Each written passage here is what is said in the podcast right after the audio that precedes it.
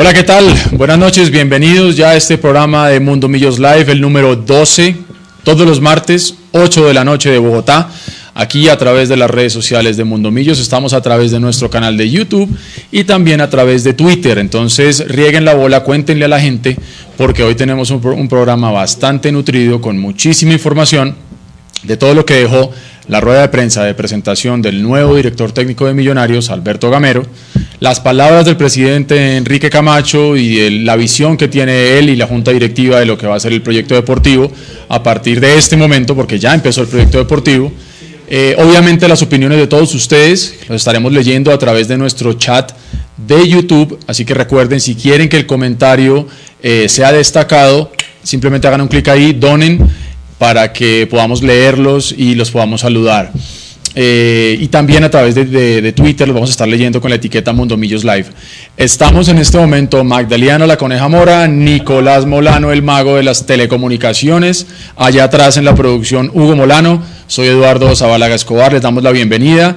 Un abrazo muy grande también les envía Gabriel Jiménez El Mechu, quien viene en un trancón tremendo eh, en Bogotá por el, tema de las manifestaciones y todo. Entonces, en cualquier momento él va a estar con nosotros, va a estar aterrizando aquí en el set de Mundo Millos.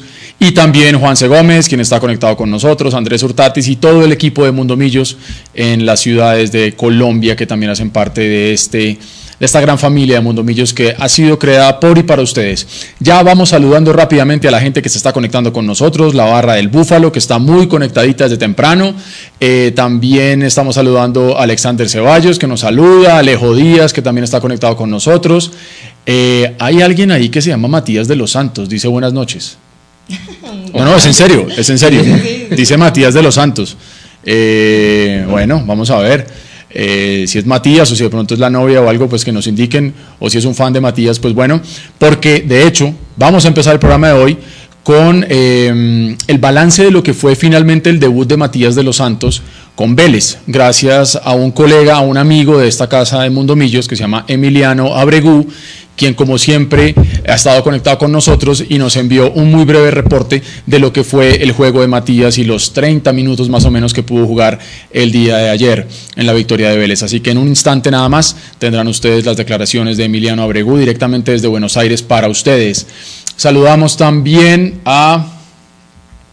A ver, a ver, a ver, a ver, Andrés García, Juan Esteban Ruiz Velosa, Mateo Pérez, Jonathan Alza Nava, Santiago Acosta, Albeiro Vaquero, bueno, Juan Camilo Prada que nos saluda y dice gracias por todo el contenido, así que bueno. Lo que dice Santiago Acosta. Santiago Acosta, el jueves salen los abonos. Santiago, sí, estamos todos esperando la confirmación. La, digamos que la información preliminar que teníamos todos es que salían más o menos a la venta el 12 de diciembre. Y yo creo que de ser así, si efectivamente los abonos para el próximo año van a salir ahora, eh, el 12 de diciembre más o menos, creo que es un acierto.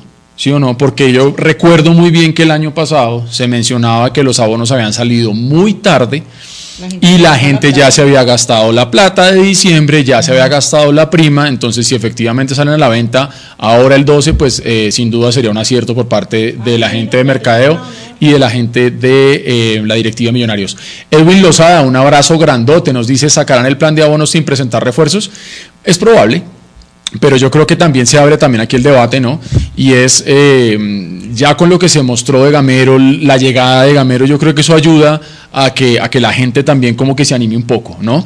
Y también, y, lo que estaba diciendo hace un momento recién, yo creo que es bueno que salgan desde el 12 pensando en precisamente que más o menos el 15 la gente está recibiendo el dinero de la prima, entonces pues podrán de pronto guardar esa plática para eso. Ya está en que cada quien decida si definitivamente espera a que sean anunciados los refuerzos, pero digamos que sería un, acierto, Nico, no sé usted cómo lo ve, Coneja, si los abonos salen ahorita.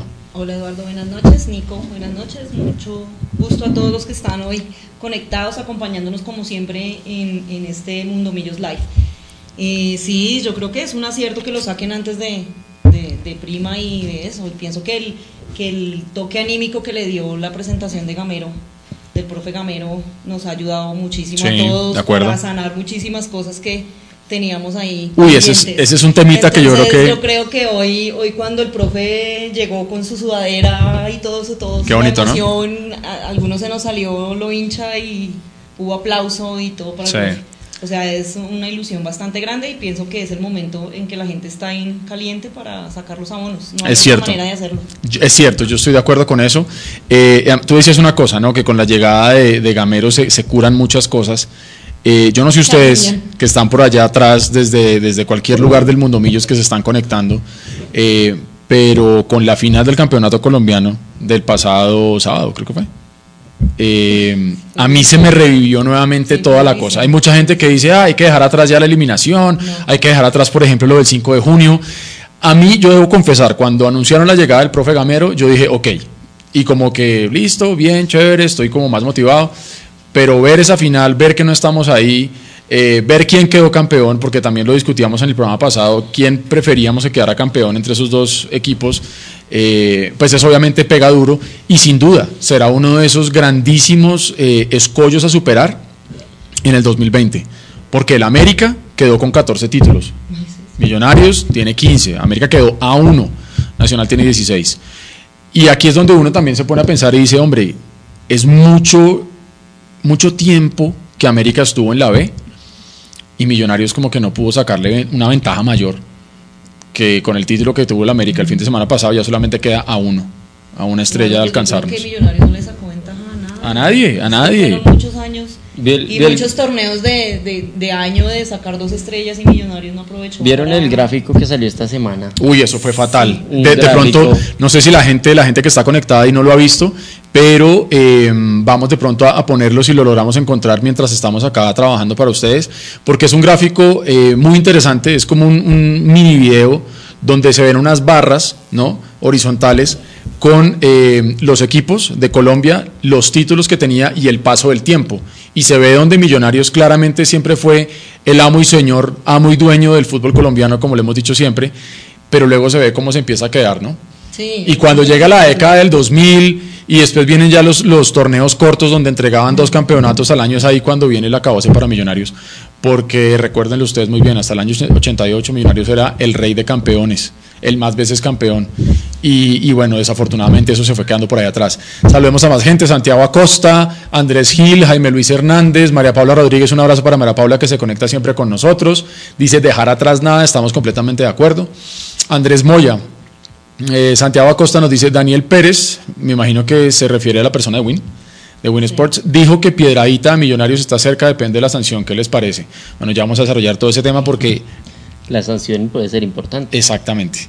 Y además que por más que en la rueda de prensa de hoy trataron de, de sacarle nombres a Gamero, y si ustedes se dieron cuenta, No. Gamero no soltó ni uno y yo creo que ya la directiva le dijo cómo es que funciona Millonarios y le dijo, Albertico, usted no puede soltar ni un solo nombre, ¿no? Hasta que no esté firmado, por eso Gamero incluso en la rueda de prensa dice, no hay nadie contratado. No, por ejemplo, cuando le preguntaron hasta- por, por Román hasta- Torres. Hasta en el, cuerpo técnico, cuando ya es prácticamente un hecho que va a estar eh, el profe Orlando. Orlando, que va a estar eh, El Guajiro. se me olvidó. Sí, y el Muelas y, y el Iguana. profe Cervelón y todo eso, y ya eso ya es prácticamente 100% confirmado. Y cuando le preguntan a él y todo eso, en este momento no hay nada firmado. Exactamente. En este momento no tenemos nada y, y ya está todo en carpetas y lo tenemos todo listo, pero estamos esperando eh, ya finiquitar. Ya en esta semana se sabe quién se queda, quién se va, con quién va, con quién todo. O sea, Exactamente. Hoy realmente fueron muchas preguntas en la Sí, rueda de prensa, pero, pero muy poca información. información. Sí, de acuerdo. Acá hay una pregunta que nos hace Samuel Villarreal. ¿Jaramillo ya no está entrenando con el equipo? ¿Tú Sí, estuviste él Cuéntanos. Estaba, estaba siendo diferenciado. Estaba como bien, bien, bien al fondo. Junto con Carrillo, me parece, ¿no? Con Carrillo y con. mm, sí, sí, Con. Ramiro, me parece también. No, con el Tico. Ah, con el José Tico. Guillermo. Perfecto. Estaban al fondo, de hecho, al, al inicio de la esta yo al, al inicio del al inicio del, del entrenamiento eh, tratamos, o sea, pensamos que no estaba José Luis y sí, allá estaba al fondo, al fondo, estaban Ya estamos, estaban casi todos. ya estamos arreglando el, el micrófono de, de la coneja, Edwin. Eh, bueno, antes de entrar en materia con todo lo que dejó el día de Millonarios, que fue bastante movido, eh, vámonos con lo que tenemos de Matías de los Santos, ¿les parece? Ya, para que lo tengo ya Nicolás listo. lo está, lo está terminando de, de arreglar ahí. Eh, les recuerdo, nosotros tenemos un colega muy especial, un gran amigo de esta casa, Emiliano Abregú, quien es periodista y productor deportivo en Buenos Aires, cubre a Vélez y hace un tiempo hicimos un contacto con él y es quien nos ha mantenido informados de primera mano de toda la actualidad de Matías. Lo tuvimos aquí también hace un par de programas donde nos contaba de la lesión, de todo lo que había pasado con Matías, de la cirugía que tuvo, eso lo tuvimos acá en primicia en Mundo Millos gracias a Emiliano Abregú. Y ahora nos envió un reporte breve de qué fue y cómo fue el, eh, el, debut realmente de Matías de los Santos en el partido que ganó Vélez ayer, que lo deja muy, muy cerquita a la punta último partido del año. Eso también recuerdo que lo hablamos en su momento. Dijimos que si Matías lograba recuperarse, alta médica, alta física y alta deportiva, para poder jugar este año, prácticamente iban a quedar tres partidos. En ese momento lo hablamos. Eh, alcanzó a jugar este último porque ya la Liga Argentina se, se, reanuda el siguiente año y quedarían, si mal no recuerdo, son como unas seis o siete fechas. Entonces, ya dentro de, dentro de nada, para la gente que nos ha preguntado mucho por Matías, porque es un jugador de Millonarios todavía, está a préstamo en Vélez hasta junio del año 2020, es importante que nosotros también estemos monitoreando qué pasa, así como también hemos tenido contacto con México para saber qué pasa con el caso de Iron del Valle, que hoy le preguntaron al presidente Camacho eh, qué estaba pasando con Iron del Valle. No dijo nada de lo que no supiéramos. ¿Sí? Hay muchos medios de, tradicionales acá en Colombia que están dando por hecho que el Querétaro no va a ser efectiva la opción de compra de Iron, pero ojo, nosotros hemos hablado directamente con México, también con una persona que cubre directamente a los Gallos Blancos de Querétaro, y él ha sido muy claro, que aún no se sabe nada si van a comprar Iron o no, por una razón muy sencilla, lo hemos dicho aquí varias veces. Los gallos blancos del Querétaro acaban de cambiar de dueños. Entonces, eh, en este momento, todas las decisiones que están tomando en gallos blancos de Querétaro están en stand-by hasta que los nuevos dueños digan qué es lo que se va a hacer. Entonces todavía no se puede asegurar si van o no a comprar Iron del Valle. Entonces nosotros tenemos información directa desde la fuente, desde México, desde Argentina, para ahora el caso de Matías que lo vamos a oír, para que ustedes estén enterados de primera mano. No lo decimos nosotros, lo dicen nuestros colegas, nuestros amigos, nuestros aliados en los países donde están los jugadores de millonarios. ¿Estamos listos? Estamos listos para Entonces vámonos con eh, lo que nos envió Emiliano Abregú desde Buenos Aires para oír la actualidad de Matías de los Santos y ya después desarrollaremos todo lo que fue el día de Millonario, la presentación de Gamero y todo. Vamos con Emiliano un Abregu. antes a Jonathan Granados que me saluda por el chat. Eso, un saludo. Hola Eduardo, ¿qué tal? El gusto de saludarte a ti y a los amigos de Mundo Millos.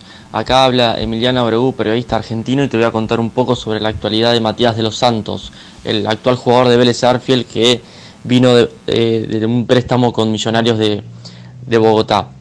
Finalmente llegó el momento y después de varios meses Matías de los Santos hizo su debut en la primera de Vélez Arfiel. Esto ocurrió en el día de ayer en la victoria del equipo de Gabriel Heinze por 1 a 0 sobre Patronato, cerrando la última fecha de lo que fue este año. ¿sí? donde se ingresó eh, por Fernando Gago, jugó 30 minutos y la verdad que causó una buena imagen. Se lo vio muy sólido en las pelotas aéreas y muy simple con la pelota en los pies. Así que fue una actuación correcta de Matías de los Santos, donde no tuvo ninguna situación para patear de tiro libre, sí tuvo una situación de pelota parada en el área que le quedó un rebote y le pegó un derechazo por arriba del travesaño que se fue bastante cerca.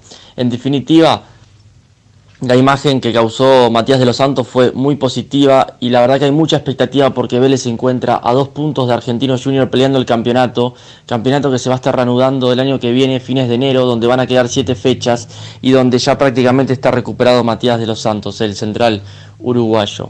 Además lo positivo es que ahora Matías va a poder encarar eh, desde, desde, el principio la, pretemporada a la par del, resto del grupo. Así que la verdad que fue muy positiva, fue muy esperado el debut de, Matías con la camiseta de Vélez, un Matías que ya hace varias semanas que después de su operación de meniscos viene trabajando con el grupo. La semana pasada fue al banco de suplentes en la victoria de Vélez frente a Colón de Santa Fe, pero no, no ingresó. Así que ayer se ha dado por, por fin el debut del uruguayo que ha jugado 30 minutos de muy buena manera. Eh, nos mantenemos en contacto, te mando un abrazo a ti y a los amigos de Mundo Millo.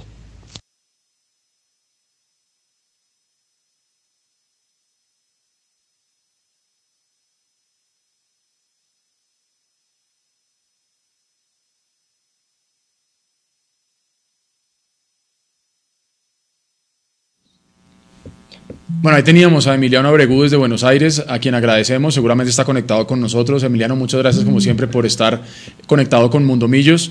Eh, un abrazo grande para toda la gente de Vélez también. Seguiremos en contacto para, para conocer cada vez más los detalles de Matías y a medida que vaya llegando eh, el término del préstamo, pues entender y conocer si Vélez se va a quedar finalmente con Matías o no. Eh, así que bueno, muchas gracias a, Emiliano. Eh, y bueno, entonces queremos ahí empezar a leer a la gente que se ha ido conectando. Jean-Paul Portela nos dice, buenas noches muchachos, una pregunta. ¿Ayer y hoy estuvo el Tico Ortiz en la práctica con el grupo de jugadores? Sí. Sí. Efectivamente, como la coneja notaba hace un momento, está haciendo trabajo, trabajo diferenciado el tico. Le preguntaron hoy a, a Gamero por el, por el tico y por el nivel y, pues digamos que él, fue muy claro en decir que él no va a dejar salir a nadie hasta que no pueda traer a nadie. Yo creo que eso es una de las cosas que, que me llamó la atención. ¿no? Sí. Pues él tiene que asegurarse primero porque digamos que lo que él decía, ¿no? Hay jugadores muy buenos y de los que Millonarios está interesado y tiene la carpeta y los, los directivos ya tienen las carpetas y todo eso, pero son jugadores que no solamente Millonarios está detrás de ellos, sino que son muchos los equipos los que están, por ejemplo, los que venían de Tolima, eh, Hernán Torres, que es el nuevo técnico de, de, Tolima, pues él no quiere desbaratar el equipo. Obvio. Ellos, se van a ellos van para Copa Libertadores y pues obvio no van a querer eh, desarmar el equipo, que era lo que también decía el profe Gamero en la rueda de prensa. Claro, Entonces él hasta que no tenga con seguridad quién, se, quién, quién van a traer para él poder decidir con quién se queda y con quién no. El profe Gamero decía una cosa clave hoy en la rueda de prensa y él decía, hoy en día en Colombia contratar a alguien es muy difícil porque ningún equipo quiere armar al rival. Y eso es más que lógico y es más que entendido. Y mucho más en el caso del Tolima, por ejemplo, que sabemos que va a jugar Copa Libertadores Millonarios va a estar jugando eh, Copa Sudamericana. Entonces es difícil, es complicado. Y además también, digámoslo de frente, y todos lo conocemos en esta mesa y los que están allá conectados saben que las cosas son así. Cuando Millonarios pregunta por un jugador, inmediatamente vale tres o cuatro veces más. ¿Sí o no? O sea, eso siempre pasa con Millonarios. Y si se vuelve público, peor. exactamente. Nos también Juan David González y nos pregunta por Fernando Uribe. Eh, Camacho hoy en la rueda de prensa dijo que mm. estaba totalmente descartado. Él tiene un super sueldo y Millonarios no tiene. a menos que Fernando Uribe se baje de, pretensiones. Lo que pasa es que yo creo que a Fernando Uribe todavía le queda mucho fútbol, le quedan unos buenos años de fútbol todavía. Y al ser una carrera tan corta, pues ustedes saben que ellos tienen que asegurar el futuro de su familia, de ellos mismos. Entonces, eh, sí confirmó Camacho que hubo conversaciones, confirmó que hablan constantemente tanto con el jugador como con sus representantes. Incluso, si mal no recuerdo, me pareció que, que han hablado el día de ayer con, con el representante de Fernando Uribe, pero eh, por las pretensiones económicas, más bien, corrijo, no tanto por las pretensiones económicas del jugador, sino por el salario actual, que así fue como tal cual lo dijo el presidente Camacho. por el salario actual no, hay manera que se pueda competir con eso. Ningún equipo en Colombia, esto ya lo estoy diciendo yo, ningún equipo en Colombia puede, puede llegar a eso. ¿sí? Entonces, el tema de Fernando Uribe, complicado. Eh, el tema de Román Torres, acá también lo dijimos en algún momento, teníamos información de primera mano que Román Torres no era que le gustara mucho Alberto Gamero y hoy se notó, Hoy se notó cuando le preguntan por Román Torres, eh, Gamero como que dudó un poco de cómo afrontar el tema y él fue que terminó diciendo que no había nadie contratado y que, y que Román Torres no estaba contratado en este momento. La información que tenemos es que la directiva sí quiere a, Román y está en la tarea de convencer a, Alberto Gamero. Eso sí, Gamero anotó y dejó claro que dentro de las posiciones a reforzar están los centrales e hizo hincapié en que eh, uno de los socios hinchas de, Millonarios que siempre está conectado con nosotros. Un abrazo grande para Alvarillo, Andrés Moya, eh, Santiago Acosta. Ah, bueno, Santiago Acosta preguntando qué pasó con Román Torres, ahí ya le acabamos de responder. Luis Niño nos dice. Estoy en el lugar equivocado. Aquí leen son a los escogidos, a los que les interesa leer, los que no hablan mal del equipo, a los que se conforman con mediocridades. Gracias, cambio de dial. Eh, espero que alcanzaba a, oír porque lo leímos, Luis. Entonces acá estamos leyendo pues absolutamente a todos. Entenderá también que tenemos muchísima gente conectada y, no alcanzamos a leerlos a todos, pero, pero téngalo por seguro. leamos sí o sí, nos dona lo, que dicte su corazón y ahí lo tendremos muy grande para, para Y si no, pues aquí estamos, aquí estamos pendientes, Luis. Samuel Villarreal nos pregunta, Mauricio Duarte del Cúcuta, si puede llegar o se va a Godoy Cruz. Esta mañana yo también oí que él se iba para Godoy Cruz y por lo que dio a entender Gamero, eso no fue un nombre ni que él puso sobre la mesa, entonces que como que no estaba en consideración. Ese yo creo que son de esos típicos casos donde eh, los representantes ponen a, sonar los nombres de los jugadores, ¿no? Para, para lo que decíamos, ¿no? Para que se valoricen, para que Millonarios eh, ponga a sonar los nombres de esos jugadores, entonces eso, eso obviamente pues hace que, que los jugadores valgan más. Julián David Vargas, ¿es verdad que Marlon Piedradita lo están buscando el profe? De nuevo, eh, el profe no quiso dar nombres. No, ni un Hace una semana más o menos se filtraron una cantidad de nombres, pero volvemos a lo mismo. eh, hasta que no esté firmado ningún jugador, Millonarios no lo va a hacer público y obviamente yo creo que ya eh, Gamero pues entendió cómo es la dinámica de eso. Mm, Cristian Pulido, saludos. ¿A quién prefieren, Román Torres o Juan Pablo Vargas? Eh, el profesor Gamero hoy habló de Juan, Carlos, de. Juan Pablo Vargas, ¿no? el costarricense. Lo conoce bien Y está en carpeta. está en carpeta, pero lo que llama la atención, y eso lo hablábamos con, con Álvaro Prieto también esta tarde, eh, llama la atención que no venía, no venía jugando, si, si no estoy mal. Eh, ¿Por qué me gusta Román en lo personal? Porque yo lo he venido diciendo, Millonarios adoleció de un líder en la cancha en el segundo semestre. Un líder que le metiera esa injundia a los jugadores propios para que cuando se estén quemando los, eh, la- las ollas, como dicen ahí, cuando se esté quemando el rancho mejor, eh, sacaran adelante esa injundia y para eso necesita un líder que empuje desde atrás. Eso nos faltó a nosotros. a mí Román me gusta por eso, primero. Segundo, me gusta Román porque es un jugador que ha dicho públicamente que quiere a Millonarios, que el azulito está en su corazón, así lo dijo en algún momento, Sí. hace unos, unos meses. Entonces, a mí me gusta Román por ese lado. Además tiene ADN campeón. Exactamente, es un jugador que ya jugador sabe que lo que es ser campeón con Millonarios. con el- Entonces yo creo que haría un clic importante con Gamero porque también sabe lo que es ser campeón. Pero yo creo que hay que esperar. Ahora, los contras. Sí, es un jugador lento, obvio es un jugador grande, es un jugador pesado, Pesado. es un jugador lento, de acuerdo. Pero entonces tendríamos que buscar el otro central que lo complemente bien, ¿no? Y que tenga velocidad y que pueda como, como ayudar en esa parte. Eh, yo creo que Román sería darle una mano importante y yo no lo dudo. Si, si por algún motivo llega Román a Millonarios, yo le entrego la banda de capitán. Sí. Inmediatamente, inmediatamente. Eh, y esto no es porque John Duque no, lo ha hecho bien. John Duque mismo ha, ha- ha, eh, confirmado en algún momento que, que él todavía le falta un poco. Entonces, eh, yo le daría la banda de capitán a, Román Torres inmediatamente. Eh, bueno, Oscar Soto nos saluda, Andrés Franco dice por favor sincronizar video y audio, estamos trabajando en eso, ya está, ok. Supongo que nos avises si ya está mejor. Andrés Franco, por favor, avísenos si ya está sincronizado, porfa. Andrés Moya, Vargas no tuvo continuidad por lesiones, exactamente, gracias por confirmar lo que estábamos diciendo. Eh, Ángel Casal, podríamos decir por lo que manifestó Gamero que no vendrán jugadores del Tolima. Saludos, muchachos. Por lo que dio a entender, sí. Además Sí, que, por ejemplo, él quiere, él, él dijo que, él manifestó que, él que por él se traía a muchos, pero que con, con las nuevas exigencias pues que tiene Hernán Torres allá en Tolima, pues no van a desbaratar el equipo. Hernán no va a soltar a nadie, pero Pues más es un que Hernán, equipo que ya viene complementado, que ya está consolidado y pues que no va a dejar que se lo desarmen. y más que Hernán, eh, Camargo. Porque Camargo incluso declaró, por ejemplo, a Julián Quiñones intransferible. Y era uno uno de los nombres que estaban sonando para Millonarios. Eh, Juan Melo, ¿qué va a pasar con Montoya? La lesión fue y será grave. Sigue en Millos, sí, él va a seguir en Millonarios. El profesor Gamero también habló con él, eh, perdón, habló de él.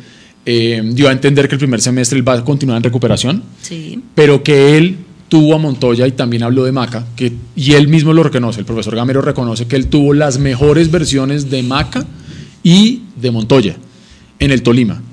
Eh, y acá digamos que es una apreciación personal y quiero que ustedes ahí, los que están en el chat, eh, nos comenten y hagamos aquí como una pequeña conversación. Yo, con la llegada de Gamero, le tengo fe a Montoya cuando pueda volver a jugar.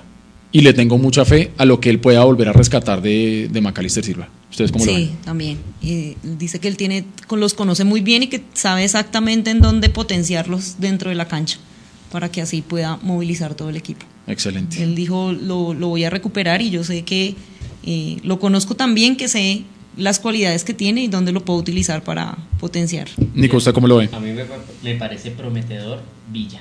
Eh, como Villa no, sino Hansel Zapata, Sí, porque él es un potenciador de extremos. Eh, iba para allá porque se acuerda de Villa, que ahorita sí, claro, claro. Eh, en ese entonces Marco Pérez en el Tolima era la estrellita y Villa era el que le hacía los pases. Ujú. Y vieron determinó Villa. Entonces, Exactamente. Yo creo que es un potenciador de extremos que genera mucho peligro y Hansel demostró que tiene con qué.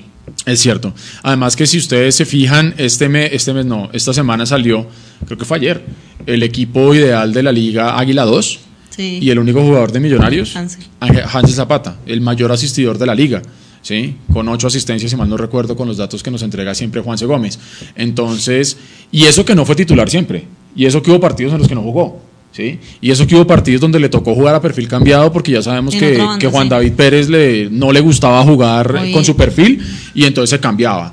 Entonces, eh, Hansel es un también. jugador importante y yo creo que por la forma y la intensidad que le quiere imprimir Gamero, Hansel va a ser un, un jugador muy importante para Millonarios. Eh, ya llegó Gabriel Jiménez el Mechu, eh, que venía, venía trancadito, trancadito, pero, pero bien, pero ahí lo, lo saludamos al hombre. Bueno, Cristian Pulido nos dice, totalmente de acuerdo con el tema de Román. Hay medios que dicen que el jugador que más le interesa a Gamero para los volantes de primera línea es Rafael Carrascal. Le darían una segunda oportunidad. Rafael Carrascal no lo suelta América ni abate. Si yo fuera Tulio, no suelto a Rafael Carrascal. Él, él va a estar eh, con América en la Copa Libertadores y, y- y de hecho fue y de hecho fue, fue un jugador importantísimo. Eh, que si yo le diera la oportunidad, obvio, después de ver lo que fue, porque le dieron la figura de la cancha en el, en el partido de día, en el partido de vuelta, o sea, fue el jugador de la final, yo le daría la oportunidad. Yo creo que nosotros con algunos jugadores hemos contado con mala suerte. De pronto Sí. no, han, no han estado en el momento eh, de madurez suficiente para, para jugar millonarios, porque miro lo que pasó con el caso de Rangel. Eh, vuelvo y lo digo, a Rangel yo le recuerdo el- la tripleta en techo contra Patriotas, ese gol de chilena que se hizo y paré ya, de contar. paré de contar. Y qué Pero usted ve cómo estaba jugando. Claro, terminó de goleador, es empatado en goles con... de que falta potencializarlos. De pronto puede ser. Falta potencializar a algunos jugadores, yo creo, y eso es verdad, eh, pero aquí yo me voy a contradecir también, y queremos que la gente nos, nos, nos opine y nos diga. Acá lo hemos dicho siempre que la camiseta de Así Millonarios, estábamos los cuatro. Que la camiseta de Millonarios pesa mucho, ¿no? Eh, pero yo creo que también la camiseta de la América pesa. Entonces yo creo que el- para el caso de Rangel, haber llegado a la América, el América se creyó el cuento y el América fue campeón por eso, porque los jugadores se creyeron el cuento. Usted veía a un Rangel jugando en Millonarios, usted no lo veía metiendo los huevos que metió con el América. Y usted lo ve en los partidos que uno le podía Ni ver al América y, y todo menos un pecho frío. Entonces, bueno, Pues es lo que hemos dicho siempre. Eso también va en la actitud de los jugadores y pues en la mentalidad que tengan al salir a la cancha. O sea, en- exactamente. en. Exactamente. Bueno, tratemos de leer a más gente. Nos disculpan si no alcanzamos a leerlos a todos, porque realmente es mucha la participación y agradecemos mucho que nos escriban por ahí. Eh, Cristian Felipe Gamba dice: Serpa dijo que solo iban a, a fichar a cuatro refuerzos. ¿Qué les parece? Eh, uno puede decir traigan 10, pero si traen 10 maletas, pues si traen cuatro que son buenos, traigan cuatro. Si traen dos que son buenos, traigan dos y dos que, que sean como contrataciones. Dos refuerzos, dos contrataciones. ¿sí? Yo creo que aquí el tema no es de cantidad, y lo decía también Gamero hoy. Acá el tema no es de, de nombres, sino de hombres. Frase que nadie ha dicho en el fútbol. Todo el mundo la dice. ¿no? Eh, pero bueno, hay que, hay que esperar a ver qué pasa. Eh, Freddy Palma, pienso que Gamero decía traer un delantero de peso. Él habló de, de- de construir una columna vertebral. E incluso él se animó a decirla, ¿no? Él habló de Wilker, él habló de McAllister. de McAllister, habló de Duque y habló de El Tico. E incluso mencionó a Lazo. Entonces, eh, yo creo que por ahí, por ahí está el tema de los refuerzos de millonarios, de acuerdo a lo que, a lo que Gamero dice. Eh, ¿Qué pasará con Balanta, Moreno y Vanguero? Nos pregunta Andrés Franco. Si no traen refuerzos, ¿se quedarían? Pues vea, lo que dijo, lo que dijo Gamero fue precisamente eso, que él iba a empezar obviamente con su evaluación y que él, y yo le leo entre líneas, que si no puede traer a nadie en X posición, va a preferir quedarse con lo que hay hoy. Eh, porque hoy, hoy en un chat de- de socios conversábamos y, y una persona decía, hombre, entonces, si en estos, en estos entrenamientos Carlos López eh, la saca del estadio en los entrenamientos y, le- y se gana la confianza de Gamero, entonces se queda. Pues hombre, así sería el fútbol, ¿sí? Eh, habría, que, habría que ver, habría que ver qué pasa con, con eso. Bueno, eh, Edu, ya tengo el video que hablábamos. El de la Ah, ya lo encontró. Sí, ya lo, encontró ya está de- listo para, Eh, bueno, eso, eso está buenísimo. Para los que se, han se van conectando, eh, esta semana una cuenta de Twitter, eh, a quien obviamente le damos el respectivo crédito. ya, ya le digo cuál fue. hizo un Da- video. Datos FPC. Datos FPC, arroba FPC Datos. hizo, póngame porfa ahí para, para leer, Nico, porfa. Hizo un gráfico con la evolución de los campeones del fútbol colombiano, lo que estábamos diciendo hace un momento cuando empezamos el, el, el Mundo Millos Live número 12. Entonces, lo queremos compartir con ustedes para que, para que, mm, para que vean, para que vean ese gráfico y podamos conversar de eso. Vamos con eso. Pero pues vamos comentándolo en vivo. ¿sí? Ah, aprovechémoslo bueno, para, que, por lo que pasa tan rápido. eh, Oh, venga, Fariñez, ¿eres tú? Ah, no, es el Mecho. entonces, Está ya está listo aquí. Bueno, ahí está. Entonces, empieza. en década de los 50, Millonarios es la franja azul horizontal de arriba. Miramos en el 62. Miren cómo Millonarios es amo y dueño del fútbol colombiano. Ahí medio Santa Fe iba detrásito, detrásito el Cali también. Por allá abajo Nacional, el Medellín Junior, ya vamos en la década de los 80, Millonarios dueño del campeonato, del mundo mundial. Ahí iba pegando América, año 92. Yo parezco narrando como una llegada de ciclistas. Millonarios va primero, se va pegando América, 2001, 2002. Y mire lo que va a empezar a pasar acá. Ahí viene Nacional, viene el Cali. Millonarios sigue primero. Nacional, tercero. El América nos alcanza en el 2009. Luego, ahí viene Nacional, Millonarios, y ahí viene Nacional, Nacional, Nacional, Nacional, TIN, y nos pasó 2014, 15, 16, Nacional arriba, Millonarios con la 17-2, y hasta ahí 19-2. Para la gente que, que lo quiera ver de nuevo, eh, FPC Datos, arroba FPC Datos. Eh, no, la cuenta es arroba FPC Datos. Bueno, bueno, tenemos aquí Andrés García. Andrés García. Andrés García. Nos manda una donación. Epa. Que muchas gracias. Gracias a él tenemos este nuevo fondo por si lo notaron. Sí. Vea Y- lo que dice Andrés. Andrés nos dice, ¿cómo hacemos para regalar un abono? Toca ponerle energía positiva a esto, yo doy plata. Eh, bueno, me parece una iniciativa chévere y con, con eso saludamos a, a Gabriel Jiménez el Mechu, quien venía en medio del tráfico capitalino y en medio de las marchas Fuerte. y todo, pero, pero llegó, aterrizó, sano y salvo aquí en el set de Mondomillos. Fuerte, el, el tráfico estaba ¿Cómo le fue. Gabriel? ¿Qué más? Fuerte. Desde la 57 hasta Prado, 40 minutos. Va- parado. En un bus de Transmilenio. Fuerte, fuerte, fuerte. Pero bueno, buenas noches a todos. Gracias, Andrés. Sí, estamos de acuerdo con, con la donación de Andrés. También queríamos hacer eso desde hace eh, un tiempo, la de, lo de rifar un abono. Lo estábamos considerando. Está buenísimo el, el marco, ¿no? Me encantó. Y eso, y eso hay que darle eso- las eso gracias. lo hizo la gente. Sea, hay que- Exactamente. Hay que, decirlo, eso lo hizo la gente. Miren esta belleza, está bonito. Y también a las, a las marcas que nos han ayudado y nos han apoyado, que están ahí atrás. Muchísimas gracias porque pues todas han puesto su grano de arena. Nosotros vamos creciendo poco a poco y ustedes lo están viendo. Y acá es importante mencionar que esas donaciones que ustedes han hecho a través de, de YouTube, las que hicieron el programa pasado, el programa pasado a ese, las que están haciendo ahora, como bien se los dijimos y se los prometimos, eso todo es reinversión. Entonces, ese backing que tenemos allá atrás mide más o menos unos 3 metros por 1,70 eh, y gracias a esas donaciones que ustedes hicieron, tenemos ese backing de ahí y también las marcas que están ahí que han estado acompañándonos a lo largo del año en el Magazine Mundo Millos, en las actividades que hemos venido haciendo. Eh, así que bueno, esto es, esto es simplemente el inicio de un 2020 que como lo hablábamos, estamos en 2019, diciembre, ¿qué soy? ¿10? Diciembre 10. 10 de diciembre, pero ya estamos hablando del 2020. Sí. Mire los comentarios que hay ahí de una. Qué ganas de llorar, dice María Paula, dice Johnny, nosotros los hinchas tenemos la culpa y María tiene Paula, dice. María Paula dice que ganas de llorar por el gráfico. Sí, sí, sí. Por la gráfica esa. que, que está ahí de Da mucha rabia, la obvio. que mostró Nico. Da mucha, mucha rabia. Eh, mire, mire el otro, el de Johnny. Nosotros los hinchas también tenemos cierta culpa, de acuerdo. Fuerte la jerarquía que perdió Millonarios, dice Cristian, de acuerdo. Andrés, increíble lo que pasa en los últimos 20 años. Entonces, yo voy a empezar. Ya hemos hablado, han hablado, porque por ahí los he escuchado y por ahí vi que saludaron a alguien que se quejó que porque solo saludan a la gente que es pro Ah, sí, no, exactamente. no, no, no, no, no, no, no. Es más, créame, creo que se llama, que creo, creo que todavía está por ahí. Eh, nosotros somos los que inclusive muchas veces empezamos con la crítica y aquí hablo a nivel personal. Yo empiezo la crítica muy fuerte y por eso estoy bloqueado. Bueno, eso- Yo sigo bloqueado por millonarios. Yo creo que de, el propósito, mi propo- yo cuando me coma las 12 uvas, voy a pedir una uva por ustedes. pero las cosas van a cambiar. Ya digamos que hoy es un punto de partida nuevo. Ha- Hagan de cuenta que hoy empezó el año adelantado para nosotros. con la llegada de, de Gamero. Hagan de cuenta que hoy es el 31 de diciembre nuestro, porque el equipo va a salir a vacaciones en una semana, si no estoy mal, y va a volver en enero.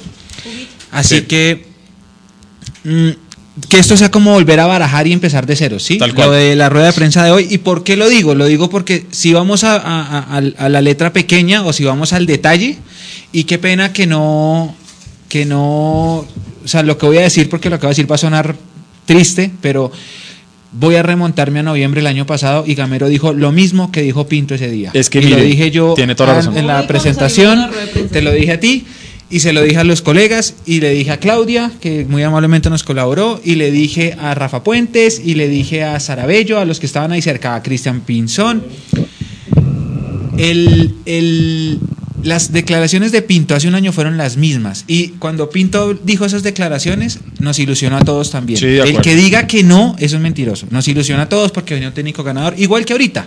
Ahorita viene un técnico que es ganador, que ha hecho proceso, que ha sido campeón con equipos pequeños, que conoce del tema, que tiene estrategia, que ama esta camiseta, que ama esta institución y que dicho por él mismo quiere impregnar a esta camada o estos jugadores el ADN de Millonarios. Un. ¿Sí? De acuerdo. Entonces, listo, llegó Gamero, dijo lo mismo, vamos a trabajar en el fútbol base, vamos a pelear títulos, Es Millonarios tiene que pelear cosas grandes, vamos a hacer un proceso, bla. Lo dijo lo mismo, pero nos ilusionó a todos como nos ilusionó a todos Pinto hace un año.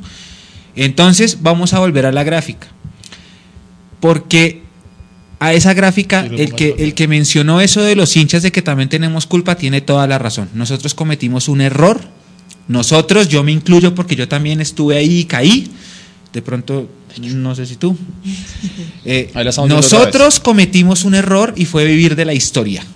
Nosotros todos, desde mi papá, que murió hace 14 años, hasta los hinchas de ahora de esta nueva generación que duró 24 años sin ver al equipo campeón. Con Nosotros nos quedamos a vivir de somos el más veces campeón. Sí. Entonces, en el año 80 y- en el año 78 ganamos la estrella 11, imagínense. ¿Cuánto iba? Mire, bueno, ya, ya nos adelantamos. América, en ese- el segundo creo que en ese momento era Cali, que tenía 5. Era mucha distancia. Después empieza la hegemonía del América. El América ganó de 79, luego 82, 83, 84, 85, 86 y luego ganamos nosotros la 12. Y cuando ganamos la 12, lo mismo, no pasa nada. América, ¿en cuánto está? Faltan 7, no pasa nada. 88 campeones. ¿Quién es el segundo? El América. ¿Cuántos tiene? 5, 6. No pasa nada. Y nos quedamos a vivir de eso. Somos el más veces campeón, somos el más veces campeón, no pasa nada. Ganó el América en el 91, no pasa En el 90, perdón, no pasa nada. Ganó Nacional en el 91, ¿cuántas tenía Nacional en esa época? Como 4. No pasa nada, no existen. En el 92 ganó América, no pasa nada. En el, en el 93 gana Junior y Junior tenía en ese momento como una estrella o dos. Entonces, ¿quiénes son los quiénes son los costes? No pasa nada. Y así. Y somos el más veces campeón, y somos el más veces campeón, y, Y somos el más veces campeón. Y después pusieron los torneos semestrales. Y nosotros ahí es donde damos la mayor ventaja de la historia, porque lamentablemente es cuando se cruza el cambio de sistema de campeonato con nuestra peor crisis administrativa, deportiva y financiera. Uy, sí. Y entonces la gente dirá, pero es que en ese gráfico están comparando títulos de un año con títulos de seis meses. No, porque en esos seis meses nosotros también jugamos esos campeonatos. No, y además nosotros que- regalamos esos títulos de seis meses. No, si Nacional y Junior han ganado lo que han ganado en estos, en estos eh, 17 años de torneos semestrales, no es culpa de ellos, es No. culpa nuestra. Y además que, que eh, si esa es la forma y es el sistema de campeonato que tenemos hoy, eh, pues tenemos que Ah, compararlo igual. se tiene que jugarlo decir, Exacto, es decir, eh, y eso, eso es lo más grave todavía. Yo les confieso, cuando cambiamos a torneo de dos campeonatos al año, yo dije, esta es, esta es la oportunidad, ¿sí? Y no pasó. Y pasó todo lo que usted acaba de mencionar. Y eso me da pie para hablar de lo que vendrá en el primer semestre del 2020. Recuerden que porque tenemos Copa América, el primer campeonato del año va a ser supremamente corto. No van a haber cuadrangulares, no hay los ocho primeros. solamente pasan los cuatro primeros y se van a jugar entre ellos cruzados semifinales y ya está. Eso, difícil, sí, porque de una vez Gamero tiene que apuntar a quedar dentro de los cuatro primeros, ya no dentro de los ocho, sino dentro de los cuatro, pero fácil sobre el papel, porque si logramos llegar a esos cuatro y logramos cerrar el campeonato con la curva ascendente, podríamos estar hablando, Dios permita, ojalá, de la 16 en, eh, en el primer semestre del año 2020. Eh, pero ¿qué fue lo que pasó? Y alguien estaba diciendo por ahí, eh, que Pinto se echó la soga al cuello porque él llegó de una vez a prometer libertadores y títulos y lo que sea, Gamero prometió un proceso. A él incluso le preguntan... suyo. Es que a él, es que a él, a él incluso le preguntan eh, en la rueda de prensa de hoy por el paso de él por Junior, ¿no? donde prácticamente Gamero no pudo trabajar, porque se fueron tres meses. Tres meses. ¿Sí? No, pero era un fracaso porque no había durado sino tres meses. Exacto. Eh, luego cuando le preguntan al presidente Enrique Camacho, eh, él dice, no, mira, eso es un equipo de proceso. Eh, eso me pareció eh, normal, porque yo creo que es realmente a lo que le ha querido apuntar la directiva. Eh, yo vuelvo y digo, yo a nivel personal he sido muy crítico últimamente con la directiva de Millonarios, pero si uno se pone a mirar sin opinión, solamente información, los nombres de los técnicos que nos han traído últimamente, eh, no, hay, son no hay de qué quejarse. Usted no puede criticar eso. No hay de qué No quejarse. No hay cómo. No. Es que no hay cómo. No puede. Usted no, no tiene. Gracias, Edwin, por la donación. Cuatro mil pesos. Gracias, muchas gracias. Ni perdón ni olvido.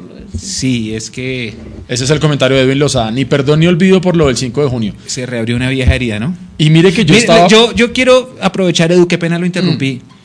Porque muchas, yo puse eso en Twitter, ¿no? Puse que yo no he podido superar lo del 5 de junio. Yo personalmente Sí. no he podido y sé que mi hermano tampoco. Sí. Que son las personas con las que, el mono, con las que hablo mi círculo social del estadio, Juancho. Sí. Y, y entonces hay personas que dicen que no, que es que, que es que eso no tiene nada que ver lo que pasó el 5 de junio con lo del América. Sí, tiene todo que ver, porque América estaba muerto. América en ese momento no le había ganado a ningún equipo grande hasta Sí. el 5 de junio. Sí. El 5 de junio nos gana a nosotros y se levantó, le ganó a Santa Fe, ya se paró, eh, nos volvió a ganar a nosotros. Los que nos ganaron a nosotros Sí, ese día, ese día revivimos un muerto. O sea, era un Sí. muerto Que sí, que era la última fecha de la apertura y esto era el fin. No, no importa. Ese día revivimos un muerto y por eso la- el título de la América en gran parte se da por el 5 de junio. Es mi opinión y creo que muchas personas están de acuerdo. Mire, eh, yo insisto en que el, el daño, si es que se puede usar esa palabra porque es fuerte, que, mm, que el plantel de jugadores, eh, el equipo en general, para no, no- no personalizar, digamos, que le hizo a la hinchada de Millonarios eh, este 2019 es, es enorme.